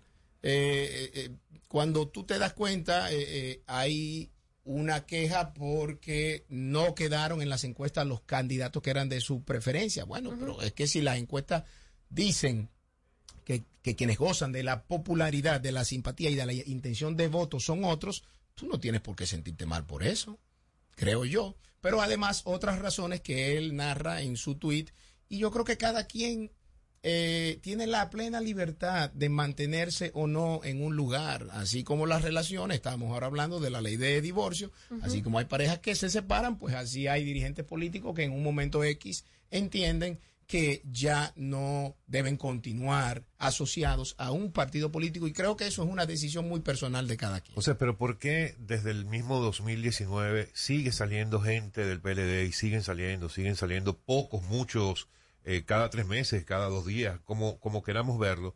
Los únicos que han entrado son Martínez Brito y Máximo. eh, No, no, no, no, no. En los últimos tiempos. No, ¿Por los únicos que tú conoces, Porque- Alex, no. Bueno, por lo menos que se No, no. conozca. Pues. No, pues, Pero exacto, Lo porque- que te quiero decir es que es mucho más intensa la entrada de los que muestran, por lo menos, No, la Fuerza eh, del Pueblo esa- y PRM, Ajá. que, que la salida o, No, o- no, o lo las que- entradas del PLD. Mira, lo que ocurre es que aquí en este, en este país eh, eh, a- hay un problema de la memoria de corto plazo. Parece que al país se le olvida que durante el 2021 el, PL el PLD hizo decenas de juramentaciones de cientos y miles de nuevos miembros en el país entero, encabezadas por el presidente del partido.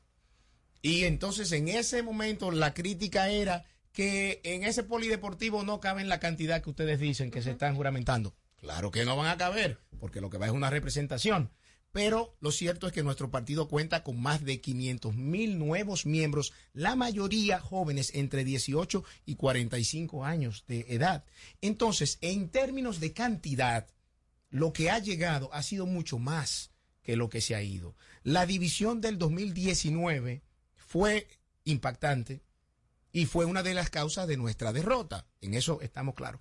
Luego, lo que se han estado yendo son dirigentes que de una u otra manera en algún momento no se les complació con cosas que ellos querían y entonces simplemente eh, pues entonces buscaron donde se le pudiera complacer sus, sus pretensiones. Y creo que eso es lo que ha ocurrido con parte de la dirigencia eh, que se ha que ha tomado esa decisión y que yo la que yo la respeto, yo no la critico. Ahora, lo que yo me pregunto es cuando veo estos estas justificaciones rimbombantes, eh, no se sentían así cuando estábamos gobernando. Wow. Buena pregunta esa. José, a mí me gustaría que volvamos al temita de la alianza, porque a mí me parece que pudiera salir más la sal que el chivo. Y ¿Cómo me así? explico. A ver. Eh, no solamente por los candidatos que quedarán definitivamente disgustados al momento de las negociaciones, eh, porque ya mucha gente como tú han hecho un tremendo trabajo, una Gracias tremenda inversión, eh, y que en un momento dado por los temas de la alianza pues eh, queden fuera. Eh, el escenario actual con relación al, al nivel presidencial, todavía Abel Martínez eh, está muy por debajo de Leonel Fernández. ¿Dice quién? Eh, las encuestas. Cuéntame, cu- cuéntame cómo están los números ¿Cuál antes es? de, de continuar. Abel está lo que- trabajando. No Abel es un 12 que anda, Abel. No, no, no, para ¿Por dónde nada. anda? Abel está Bueno, trabajando. ACD Media lo mostró con nueve en la última. No, pero, pero hace de media, bueno, no me quiero referir a, a esa encuesta que, que es de un medio muy amigo, pero lo cierto es que, eh, eh, por ejemplo, eh, todas las encuestas de Argentina daban a Milei ganador en una primera vuelta, en un No, primer no lo lugar. daban en la primera. No, no, no, lo no, ganador, clasificaba, Massa, clasificaba, Lo clasificaba con un por encima de 36%. Claro, ahora, ¿quién quedó en el primer lugar? Massa. Todas fallaron. Todas fallaron. Bueno, falló el país. Porque No, no, claro, pero hablo el- de las el- encuestas. elegir No, no, pero hablo de las encuestas, que es lo que estamos hablando, que es lo que ella me dice de un 12%. Hablo de las encuestas.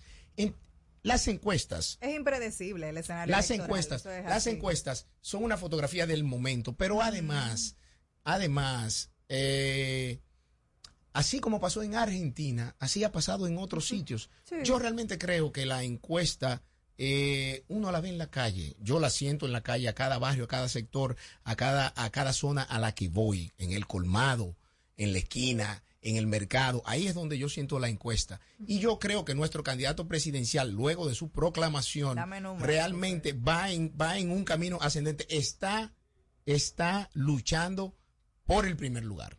Eso, eso sí yo te lo puedo decir. Tus encuestas de trabajo, ¿dónde lo posicionan? No, ¿Y es que, mi- es que mis encuestas de trabajo son sobre mi candidatura, no sobre la candidatura Las encuestas de trabajo del PLD. ¿Cómo No, quiere decir. Las encuestas de trabajo del, eh, del PLD de la campaña presidencial, yo no tengo hombre. acceso a ellas. No, Ya, no, El es comité que- político. José. Eres el comité político. Pero eso, eso no Se discute en el comité político. haciendo. No, no, claro, de que se Ah, está. es No, se comité hacen político, siempre. pero- Se hacen siempre. No, lo que ocurre es que eso no son cosas que se discuten en el comité político. ¿Dónde se discute eso? Eso se discute en la comisión de estrategia. Lo que ocurre es que nuestro partido, a de diferencia de otros partidos, tenemos estructuras Ay, Dios mío. donde hay un liderazgo horizontal, donde no decide una sola persona, ¿Y sino que decide un colectivo de ¿Quiénes gente. con- lo componen ahora mismo? Porque de La ahí comisión también- de estrategia. De ahí ha salido más gente de la que ha salido del PLD. No, no, no, no, no, para desde, nada. desde Francisco Javier. No. Francisco Javier está ahí y Francisco Javier estaba en el Pero acto. Francisco como jefe de, como estratega de la campaña. pero es miembro de la comisión estratégica y está ahí todavía.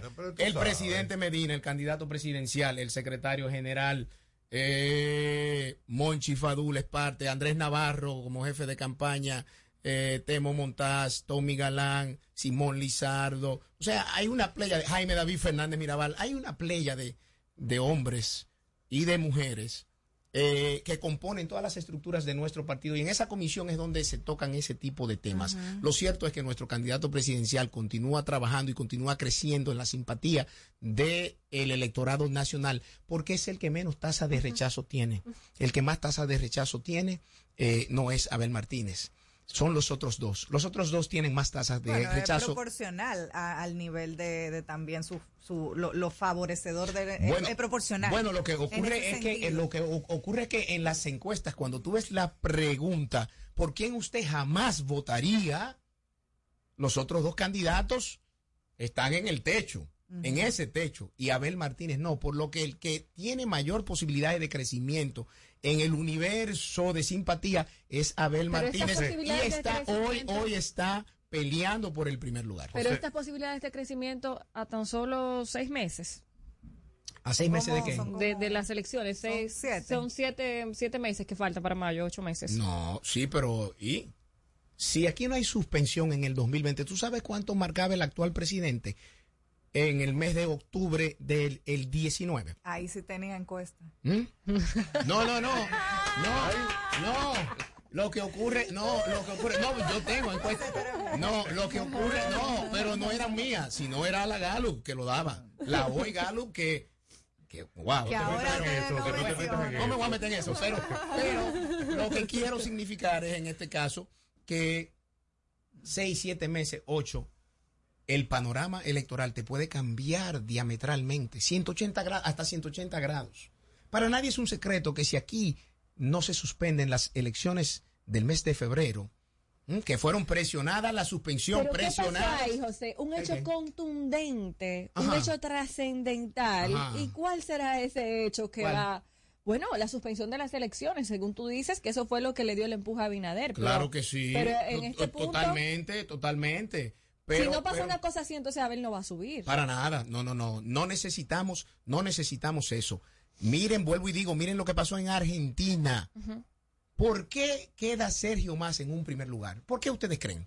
El peronismo que La queda- estructura política del peronismo y el kirchnerismo, al final del día, el día de las votaciones, ¿tú sabes qué es lo que pesa? La estructura política. Y el PLD es el partido que tiene la sí. estructura política más fuerte y poderosa, con presencia ¿Y una en los disciplina? 158 municipios y en los 235 distritos municipales Y son disciplinados. que cosa que no puede mostrar ningún otro partido. Entonces, por eso es que yo digo que se crean sus encuestas. El presidente que se crea sus encuestas y que siga manipulando datos como con lo del dengue, que me da mucha pena. Me da mucha pena por la cantidad de vidas que se están perdiendo con una, con una epidemia que todos sabemos que es estacionaria. ¿Por qué usted en mayo no comenzó con una campaña preventiva? Y luego de todo esto, entonces es que dice que vienen con un plan. De, luego de cuántos muertos. Lean hoy la prensa. La prensa es, Ya que trae, que trae que los hospitales están colapsados por el dengue. Oye, José, yo tenía una lámina que te podría mostrar aquí con las cifras tanto de casos de diagnósticos como de muertes del dengue. La de y la verdad es que no conviene, no Mm. conviene que hablen de eso. No, no, no, Pero yo te voy sí a sacar de- conviene, sácala. Yo te voy a sacar de Sí no, que- conviene. pero, pero por Dios, José. No, tú sí sabes- conviene. ¿Tú sabes por que qué? esa es una enfermedad endémica. Por lo que- tanto- Que lo que está mostrándose hoy, 2023, no tiene absolutamente nada que ver con los otros 16 años atrás. No, lo que yo te Y pregunto no es deberían por qué. politizar ese tema. No, no. Ah, pero ven acá. No debería espera. politizar, politizar No, ese tema. discúlpame, no es politizar. tratando de engañar a la población No, con unas cifras que realmente no, no, no, existen. no es Ah, que hay politizar. 11 fallecidos. No, De 11 verdad, Hay no. que lamentarlo. No, 11 hay no. que lamentarlo como si fueran uno o si fueran mil. No, van decenas de Pero- fallecidos, Alex. no, pero- decenas pero, y decenas. pero- Lo que se critica es la falta de Y prevención entonces y la el- falta el director de política pública. Epidemiología del Ministerio de Salud Pública que ahora maquilla eh, datos no es el mismo que trabajaba con el PLD, que el PLD como son todos honestos y sensatos no las maquillaba en ese momento. Lo que yo sé es que cuando hubo unas muertes infantiles en el Robert Reed, el presidente canceló a la ministra de Salud Pública y al director No, de no, ese pero- hospital.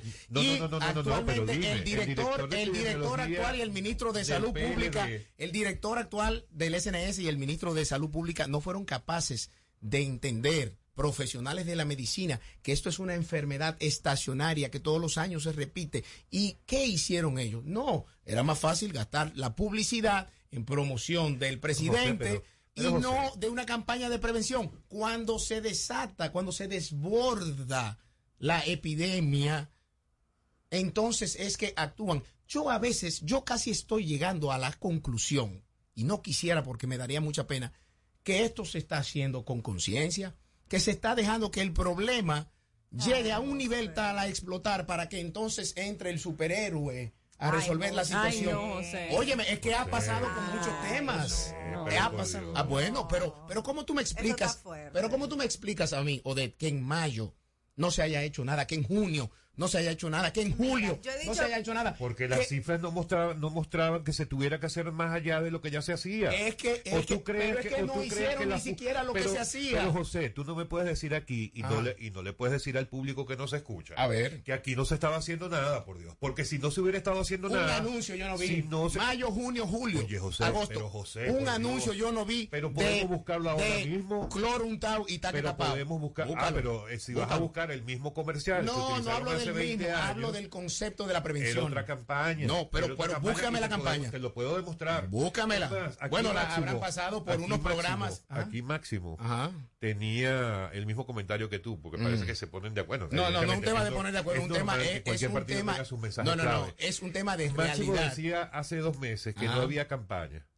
¿Cómo es posible que no haya campaña publicitaria? En ese momento yo no le pude rebatir porque yo no había visto ninguna campaña efectivamente. Mm. Bueno, no hay campaña, no hay campaña. Cuando terminó el programa, Mm. llamaron de la administración de esta emisora diciendo, mira, pero aquí hay una pauta del Ministerio de Salud. Llamó el director Sobre de el comunica- dengue. sobre el dengue. Ah, mira qué Llamó bien. el director de comunicación ¿Cuándo, y demostró que había cuándo? una campaña hace dos meses. Hace dos meses. Hace dos meses. O sea, en el mes de Y yo agosto. te podría demostrar de ahora mismo, sí, del mes de agosto. Pero es en mayo que se comienza eso. En mayo Entonces- hubo la primera entonces- alerta epidemiológica entonces- y nadie puede decir eh, que no la hubo. Pero, ah, ok, pero con la alerta epidemiológica Yo lo que te esto quiero decir, es José, donde se activan los protocolos Si preventivos. fuera cierto lo que dicen ustedes, de que aquí no se había hecho nada hasta la semana pasada, hoy día tendríamos miles y miles de muertos, no los que hay realmente. Eso es algo que ustedes tienen que reconocer. El epidemiólogo más traído- importante de este país, el doctor Terrero, no es político. El doctor Terrero, que lo cancelaron del Robert Reed hace poco, hace como un mes y algo.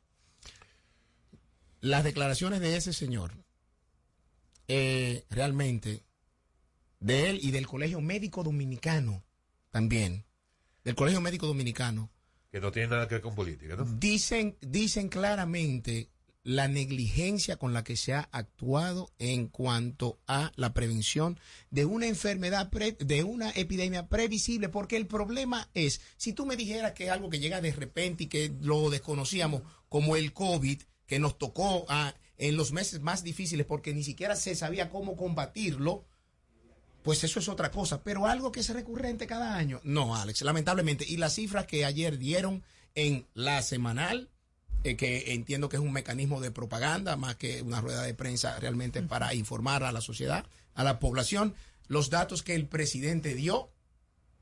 Para mí no son creíbles porque la verdad es que yo no creo en un presidente que hable Mira, tantas mentiras, tantas mentiras. hoy amanecen diciendo que la carretera de Gurabo, la ampliación a cuatro carriles de la carretera de Gurabo tampoco se va a hacer. Una promesa del 2021. Entonces, es que viven prometiendo, no hacen nada, viven mintiendo. Entonces, es como el cuento del lobo. Mira, ¿Cómo sea, es? El cuento de la caperucita que vocea que viene el lobo, que viene el lobo, nunca viene. Cuando viene de verdad mira, ya mira, nadie le cree. 20.511 casos de No. dengue en el 2019. No, no, es que yo no es creo. mentira. No, es que yo no Esos creo en las cifras. Yo no 16.704 creo casos en del las 2015 cifras es mentira. de un gobierno de un 16.653 gobierno que quiso 2013 es ocultar la muerte de Los 36 infantes 12.111 en un hospital público. 12.111 casos del 2010 es Yo mentira. no creo, Los yo no 9.600 creo en las informaciones de un gobierno que quiso Dirección ocultar, cuando ustedes estaban en el ocultar, gobierno. ocultar cifras de niños nacidos y muertos días después y que le cambiaban las edades, lo- los tiempos de vida para justificar su muerte porque se podían infectar con cualquier era- bacteria. y me imagino que eran niños sin padres, porque no, yo no vi al primer padre protestando Ay, por eso. O sea, gracias Wow, por estar con Alex. nosotros. Gracias, hermano querido. Gracias Para por mí nosotros. siempre es un placer estar aquí. Yo he Gracias, traído hermano. las Gracias, 10 páginas y estábamos, viste, habíamos roto récord de una conversación No, sin pero- discusiones, pero no, pero no discusión. No, no, a ver, a ver, algo que, que No, hay no, que no, entender. invítame un café, José, invítame un café. algo que hay que entender. La política es antagonismo de criterio siempre. Vamos a tomar pero, un café. Pero eso es una cosa, nunca a lo personal. Claro que Ah, no. Gracias. Nos tomamos un Alex. café. Gracias, José. Dantes. Gracias, a usted. No se diga más. Al regreso, más información en No se diga más. Top Latina. Yo estoy creciendo fuerte. Y yo, creciendo bella, Con Chocorrica, con cosa buena. Yo estoy como un torito. Y yo, como una estrella, En nuestra casa tomamos todos Chocorrica. ¡Qué cosa buena! Cuando nos cuidamos unos a otros, hay comunidad. Donde hay comunidad, hay más oportunidades. Donde hay más oportunidades, se vive mejor. Por eso en Grupo Punta Cana trabajamos diariamente de la mano con nuestra comunidad, con proyectos que garantizan el acceso a salud y educación, promoviendo la cultura y el respeto por el medio ambiente, porque el verdadero desarrollo solo es posible cuando es para todos. Grupo Punta Cana con la comunidad. Descubre más en www.grupopuntacana.com.do.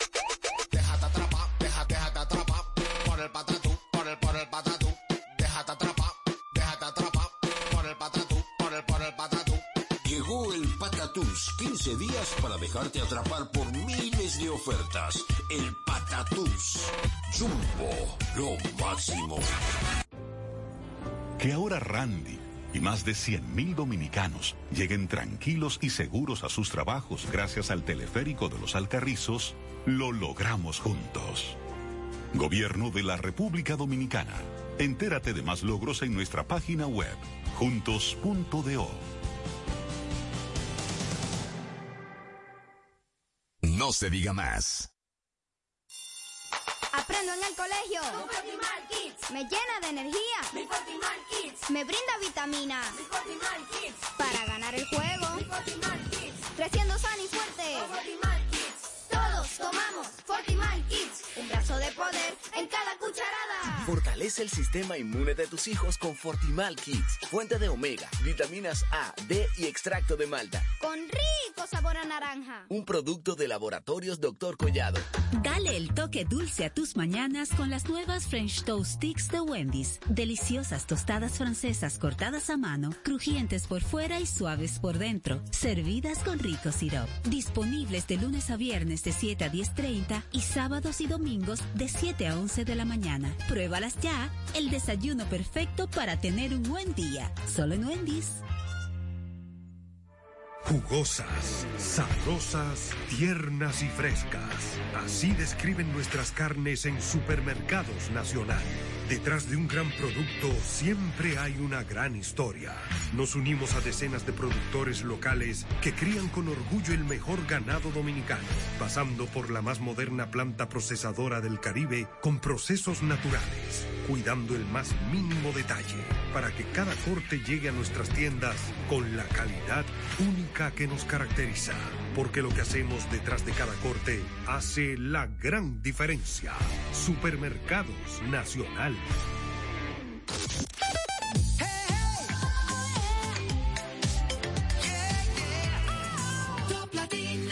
Interactúa con nosotros 809-542-1017. Seguimos conectados con ustedes en No se diga más por Top Latina.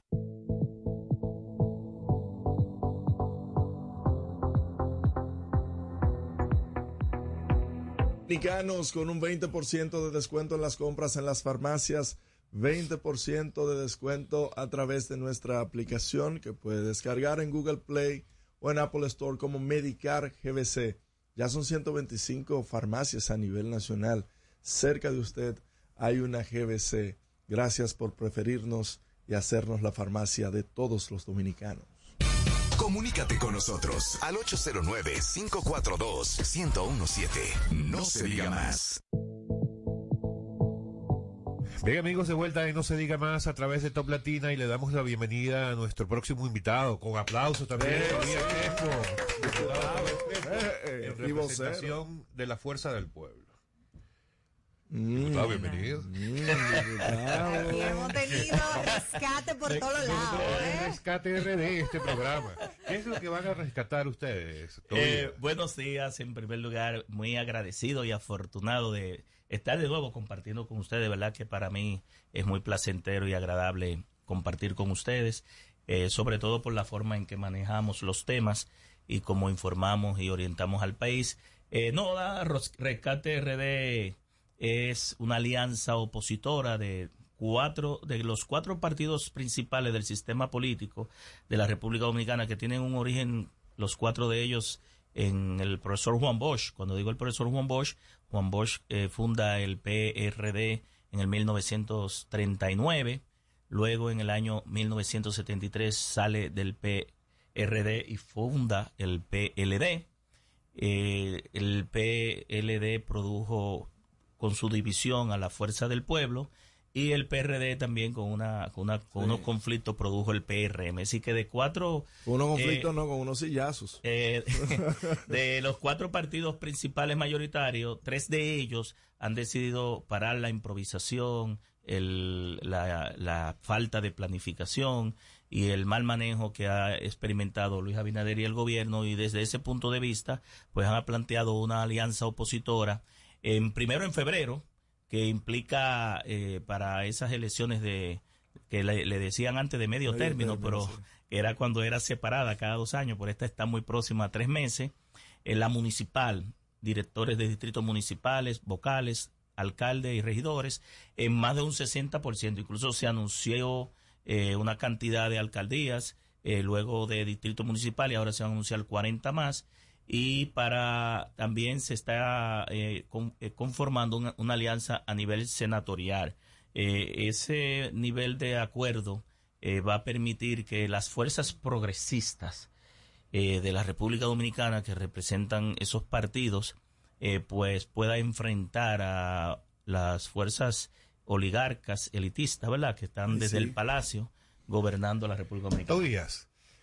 Eh, acabamos de tener acá al amigo José Dantes, hablábamos por, supuesto también de la alianza. En el caso de él en particular, él está muy confiado en que él va a poder continuar con su candidatura a senador. Yo estoy no confiado, pero estoy casi seguro de que eso no va a ocurrir si llegan a una alianza, porque Leonel no va a permitir que no sea su hijo Omar quien vaya por esa posición. En el caso tuyo, ¿a ti te perjudicaría la alianza como perjudicaría a Dantes?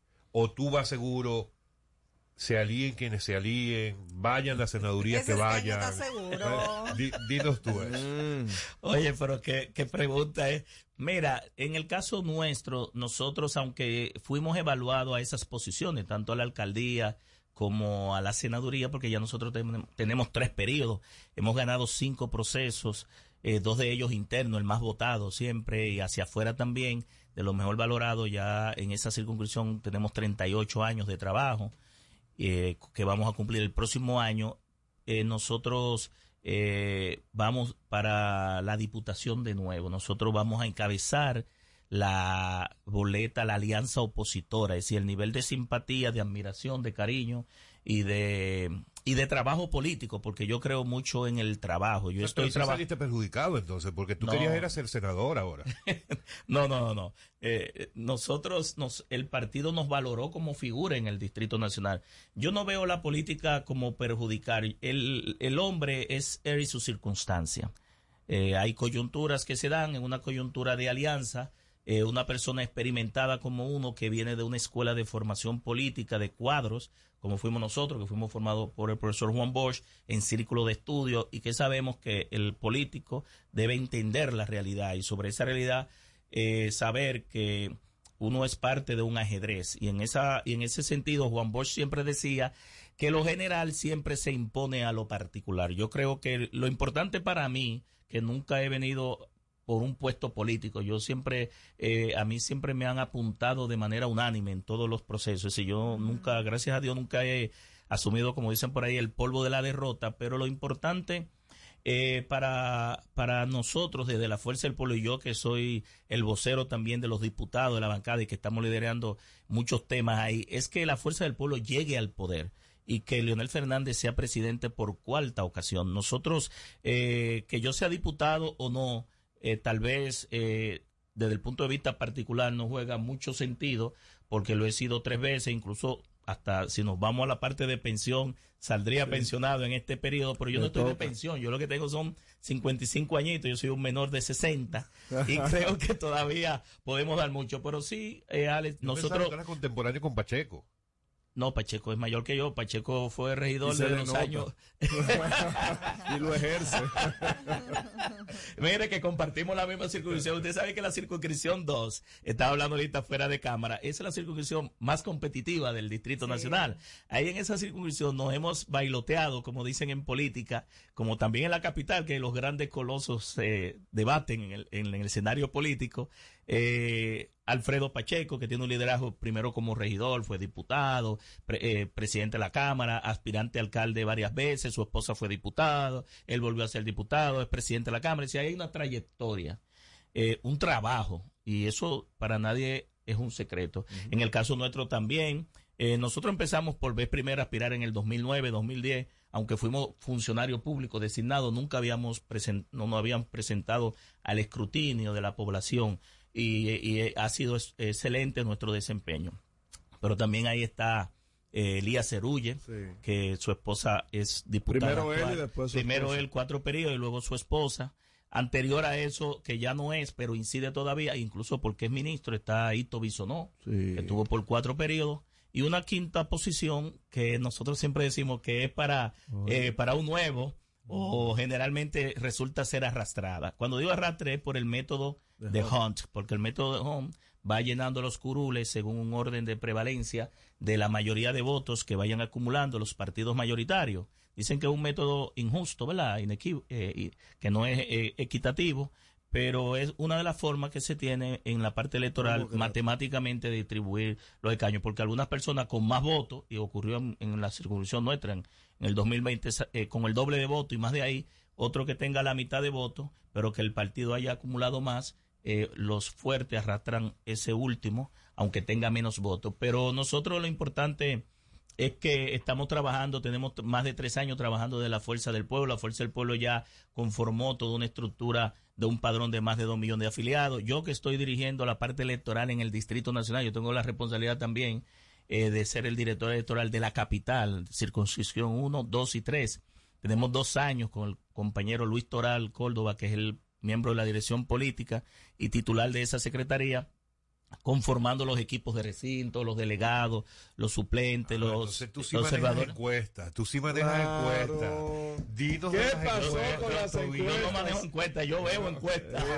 Las encuestas que has visto. ¿Qué ha pasado? Porque hay un griterío en los participantes, los precandidatos de la Fuerza del Pueblo, como así ha pasado en otros partidos, de que se hicieron en un laboratorio esas encuestas y que no obedecen a la realidad de eh, la, la favorabilidad del electorado por la Fuerza del Pueblo, de esos precandidatos. ¿Qué tú puedes decir al respecto? Mira, el- la Fuerza del Pueblo como partido determinó un mecanismo y lo hicimos en una asamblea. Incluso este sábado estamos convocados para una asamblea que es obligatoria de la Junta, que es un pleno, una asamblea de dirigentes, un pleno de delegados.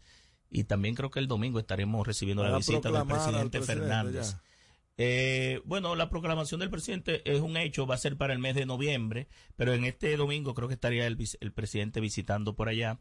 Eh, pero lo que te digo es que la encuesta que eh, determina, por ejemplo, eh, una fotografía del momento, eh, fue el mecanismo que usó la Fuerza del Pueblo y varios de los partidos políticos, también lo usó el PLD, está en la ley de partidos políticos, es legal, eh, y en ese sentido, generalmente muchas veces los que no son agraciados, eh, pues tienen el elemento, no vamos a decir que el derecho al pataleo, pero sí de, de hacer sus críticas y es, y es aceptable y debe ser así. Es decir, en un proceso democrático, eh, los partidos políticos deben entender que debe abrir la apertura a que aquellos que entiendan que no fueron favorecidos, pues hagan sus alegatos. Incluso los partidos políticos tienen una comisión de ética, una comisión de disciplina, Sí. tienen una comisión nacional electoral, tiene una comisión que valida esas quejas, las recibe y determina y resoluta.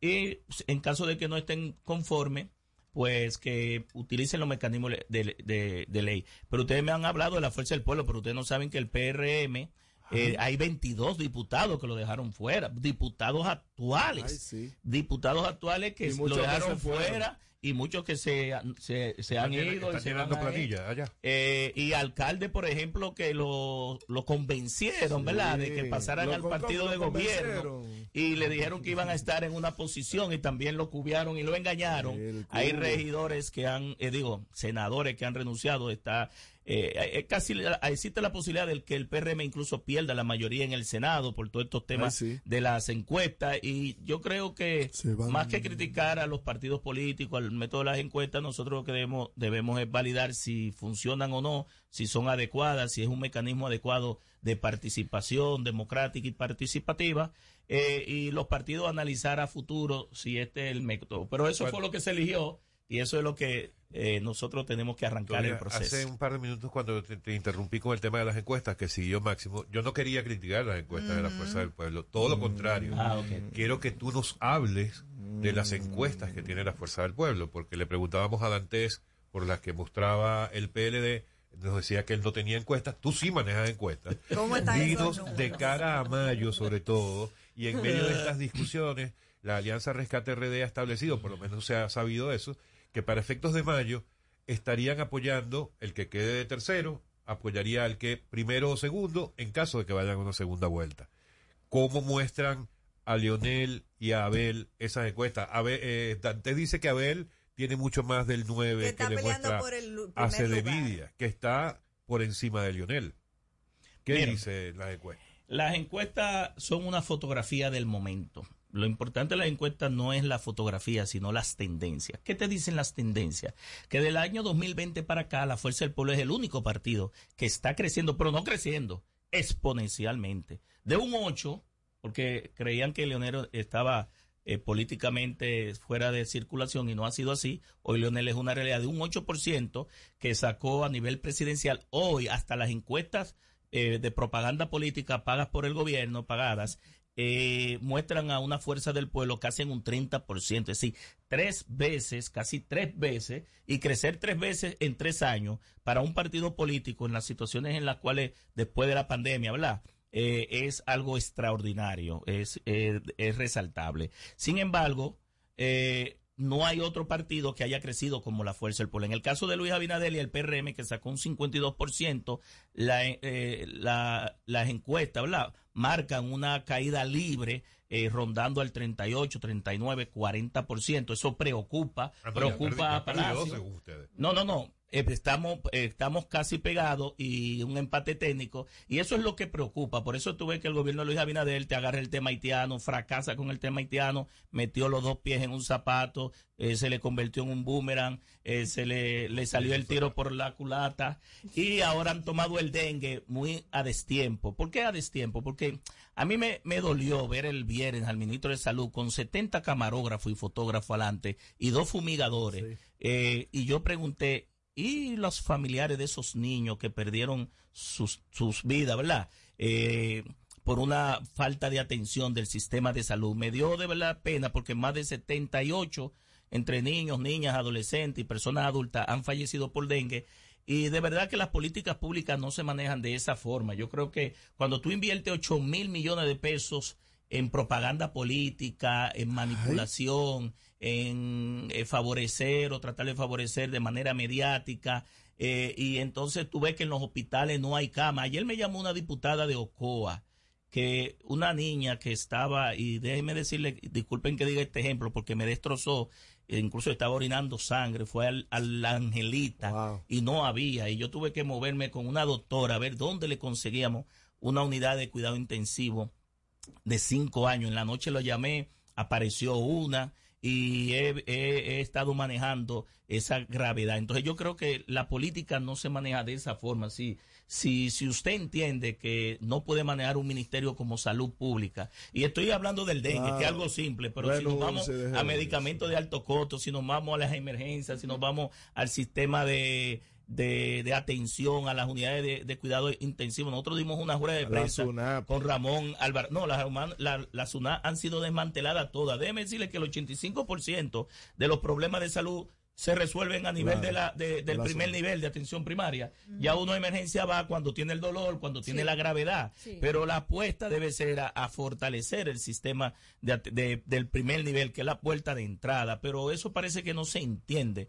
Entonces yo creo que desde el punto de vista de lo que va a pasar en el, el 19 de mayo y en febrero también, porque te digo en febrero, porque eh, el gobierno también ha tratado con su propaganda política de desmeritar la alianza de opositora Rescate RD, pero te pudiera decir que tú tener en un escenario de un recinto tres partidos políticos mayoritarios buscando votos para unas candidaturas.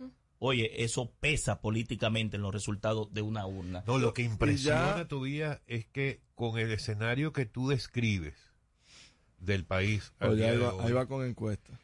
haga, haga falta, Yo no que las- eh, eh, haga falta que tres grandes organizaciones políticas estén haciendo hasta lo indecible por enfrentar al presidente, porque si no fuera así, cualquiera de ustedes ganaría por sí solo.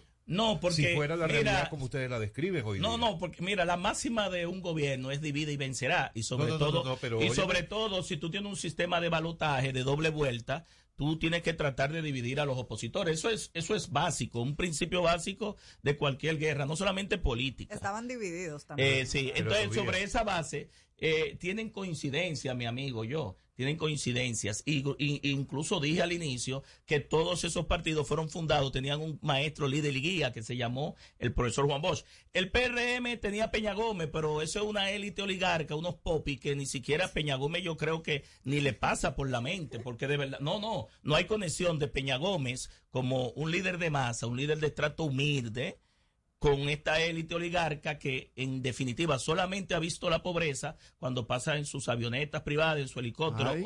o, o cuando va a viajar al no aeropuerto y pasa por el puente Juan discriminar a una Bosch. persona Tobía, pero por no nacer es- con privilegios. Pero Tobía. No, Ni- no, no. Ni, ni tampoco acusar de oligarca, porque ¿Cómo estamos no? tratando de vender como que los ricos son malos y esa no es la realidad. No, no, no, no. son- No, no, no. no Oye, podemos discriminar los gobiernos tienen un componente te voy a decir algo simple. de las formas, si nació en no estamos en una lucha de clase, pero lo, pero lo importante sí es entender que el que no conoce la pobreza, el que no conoce la necesidad de los pobres, el que no ha vivido un problema, ¿cómo establece políticas públicas para resolverla? Con Por eso es que tú conocimiento y empatía. Yo no creo que hay- tengamos que tener presidentes que viniera, que vengan de la pobreza Para que sea obligados para que puedan resolver los problemas Bueno, y pero sí, pero sí, Eso eh, me parece pero sí, un argumento. pero sí sensible.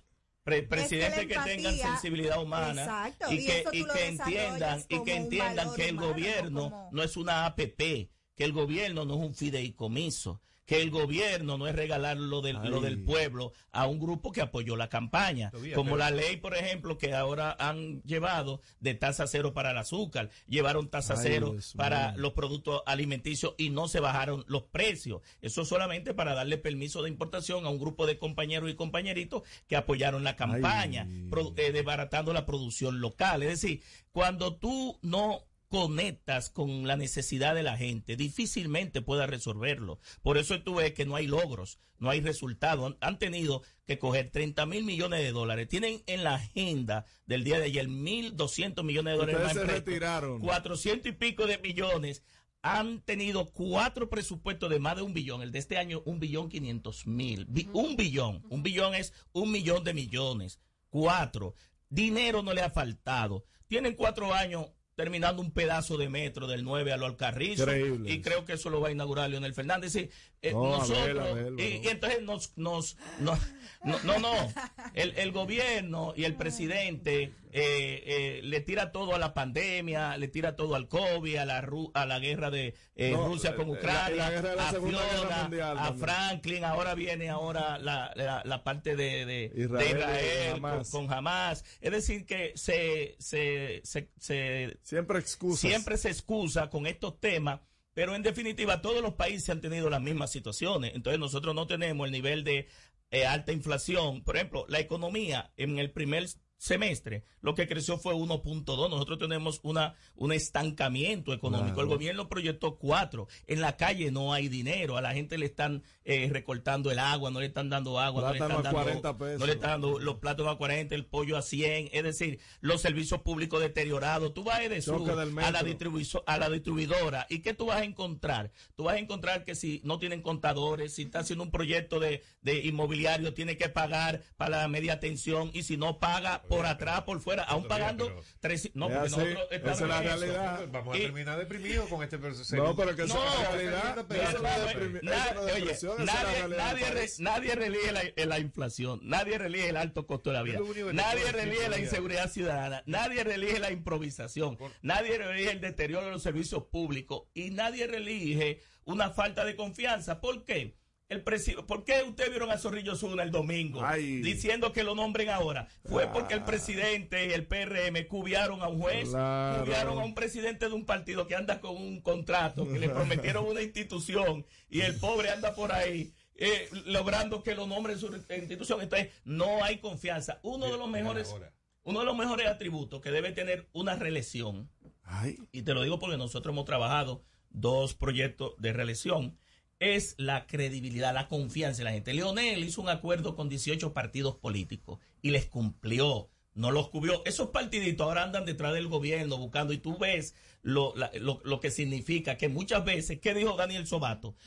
En una conferencia con nosotros, son pymes electorales, Son se pymes arriman, electorales. se arriman al que está en el poder y no tienen dos votos. Y se lo digo porque cuando tú vas en la realidad, tienen recursos y no dan rendición de cuentas, no te sacan un diputado, no te sacan un regidor y tienen que hacer una alianza para mantener la personería jurídica. Entonces, sobre esa base, yo entiendo que lo que ocurrió el domingo con, con esa juramentación no es más que la desconfianza, lo que dio él, págueme ahora. Págueme ahora. Págueme ahora y 50, págueme después 50. también. 50, 50. Pero esas personas no trabajaron por este gobierno, no trabajaron por Luis Abinader, trabajaron por otro candidato y otro partido. Y usted no puede cobrar el trabajo que hizo otro. Claro. Lo dejo ahí. Oye, me dejaste aquí pensativo, me dejaste aquí pensativo. Qué fuerte. Mira, me dejaste aquí pensativo. Usted que mucho. es el vocero de la Fuerza del Pueblo, Piensa mucho, pensador. Oye, me dejaste aquí Vuelve con la pensativo. Hablando, hablando de encuestas, sería, sería, sería bueno abrir una encuesta a la gente que nos escucha. Vamos por supermercado ahora. Preguntarle No, a- al qué metro, prefiere que la gente. una onza, pero todavía, escúchame todavía, pero escúchame todavía. Le escucho. La encuesta, la encuesta que vamos a tener que hacer. Soy es preguntarle a la gente qué prefiere. Si un presidente que llegue millonario y se vaya millonario, o un presidente que llegue con chancleta y se vaya millonario. No, déjamelo ahí. Gracias, Tobías Crespo. Oye, Amigo, oh, pues la última palabra. Oh, oh, bueno, pero dime, ¿qué preferiría el pueblo? Señores, lo van a votar Miren, esta de verdad Este que no fue el tiempo. en política esa no es la máxima. Se supone que el que entra a la política no es para hacer dinero. El político que es empresario y que va al gobierno desde ahí a hacer negocio, entiéndase APP, eh, fideicomiso, ahora la, ley, muro, ahora, la, ahora la ley que se tiene para que las concesiones que se dieron antes de 2006, ellos renovarlas sin licitación y volarse la ley de compras y contrataciones. Eh, Muro, ahora, la, muro. ahora la ley que se tiene para que las concesiones que se dieron antes de 2006, ellos renovarlas sin licitación y volar para que las concesiones que se dieron antes de 2006, ellos renovarlas sin licitación y ellos renovarlas sin licitación y volarse la ley y volarse la ley de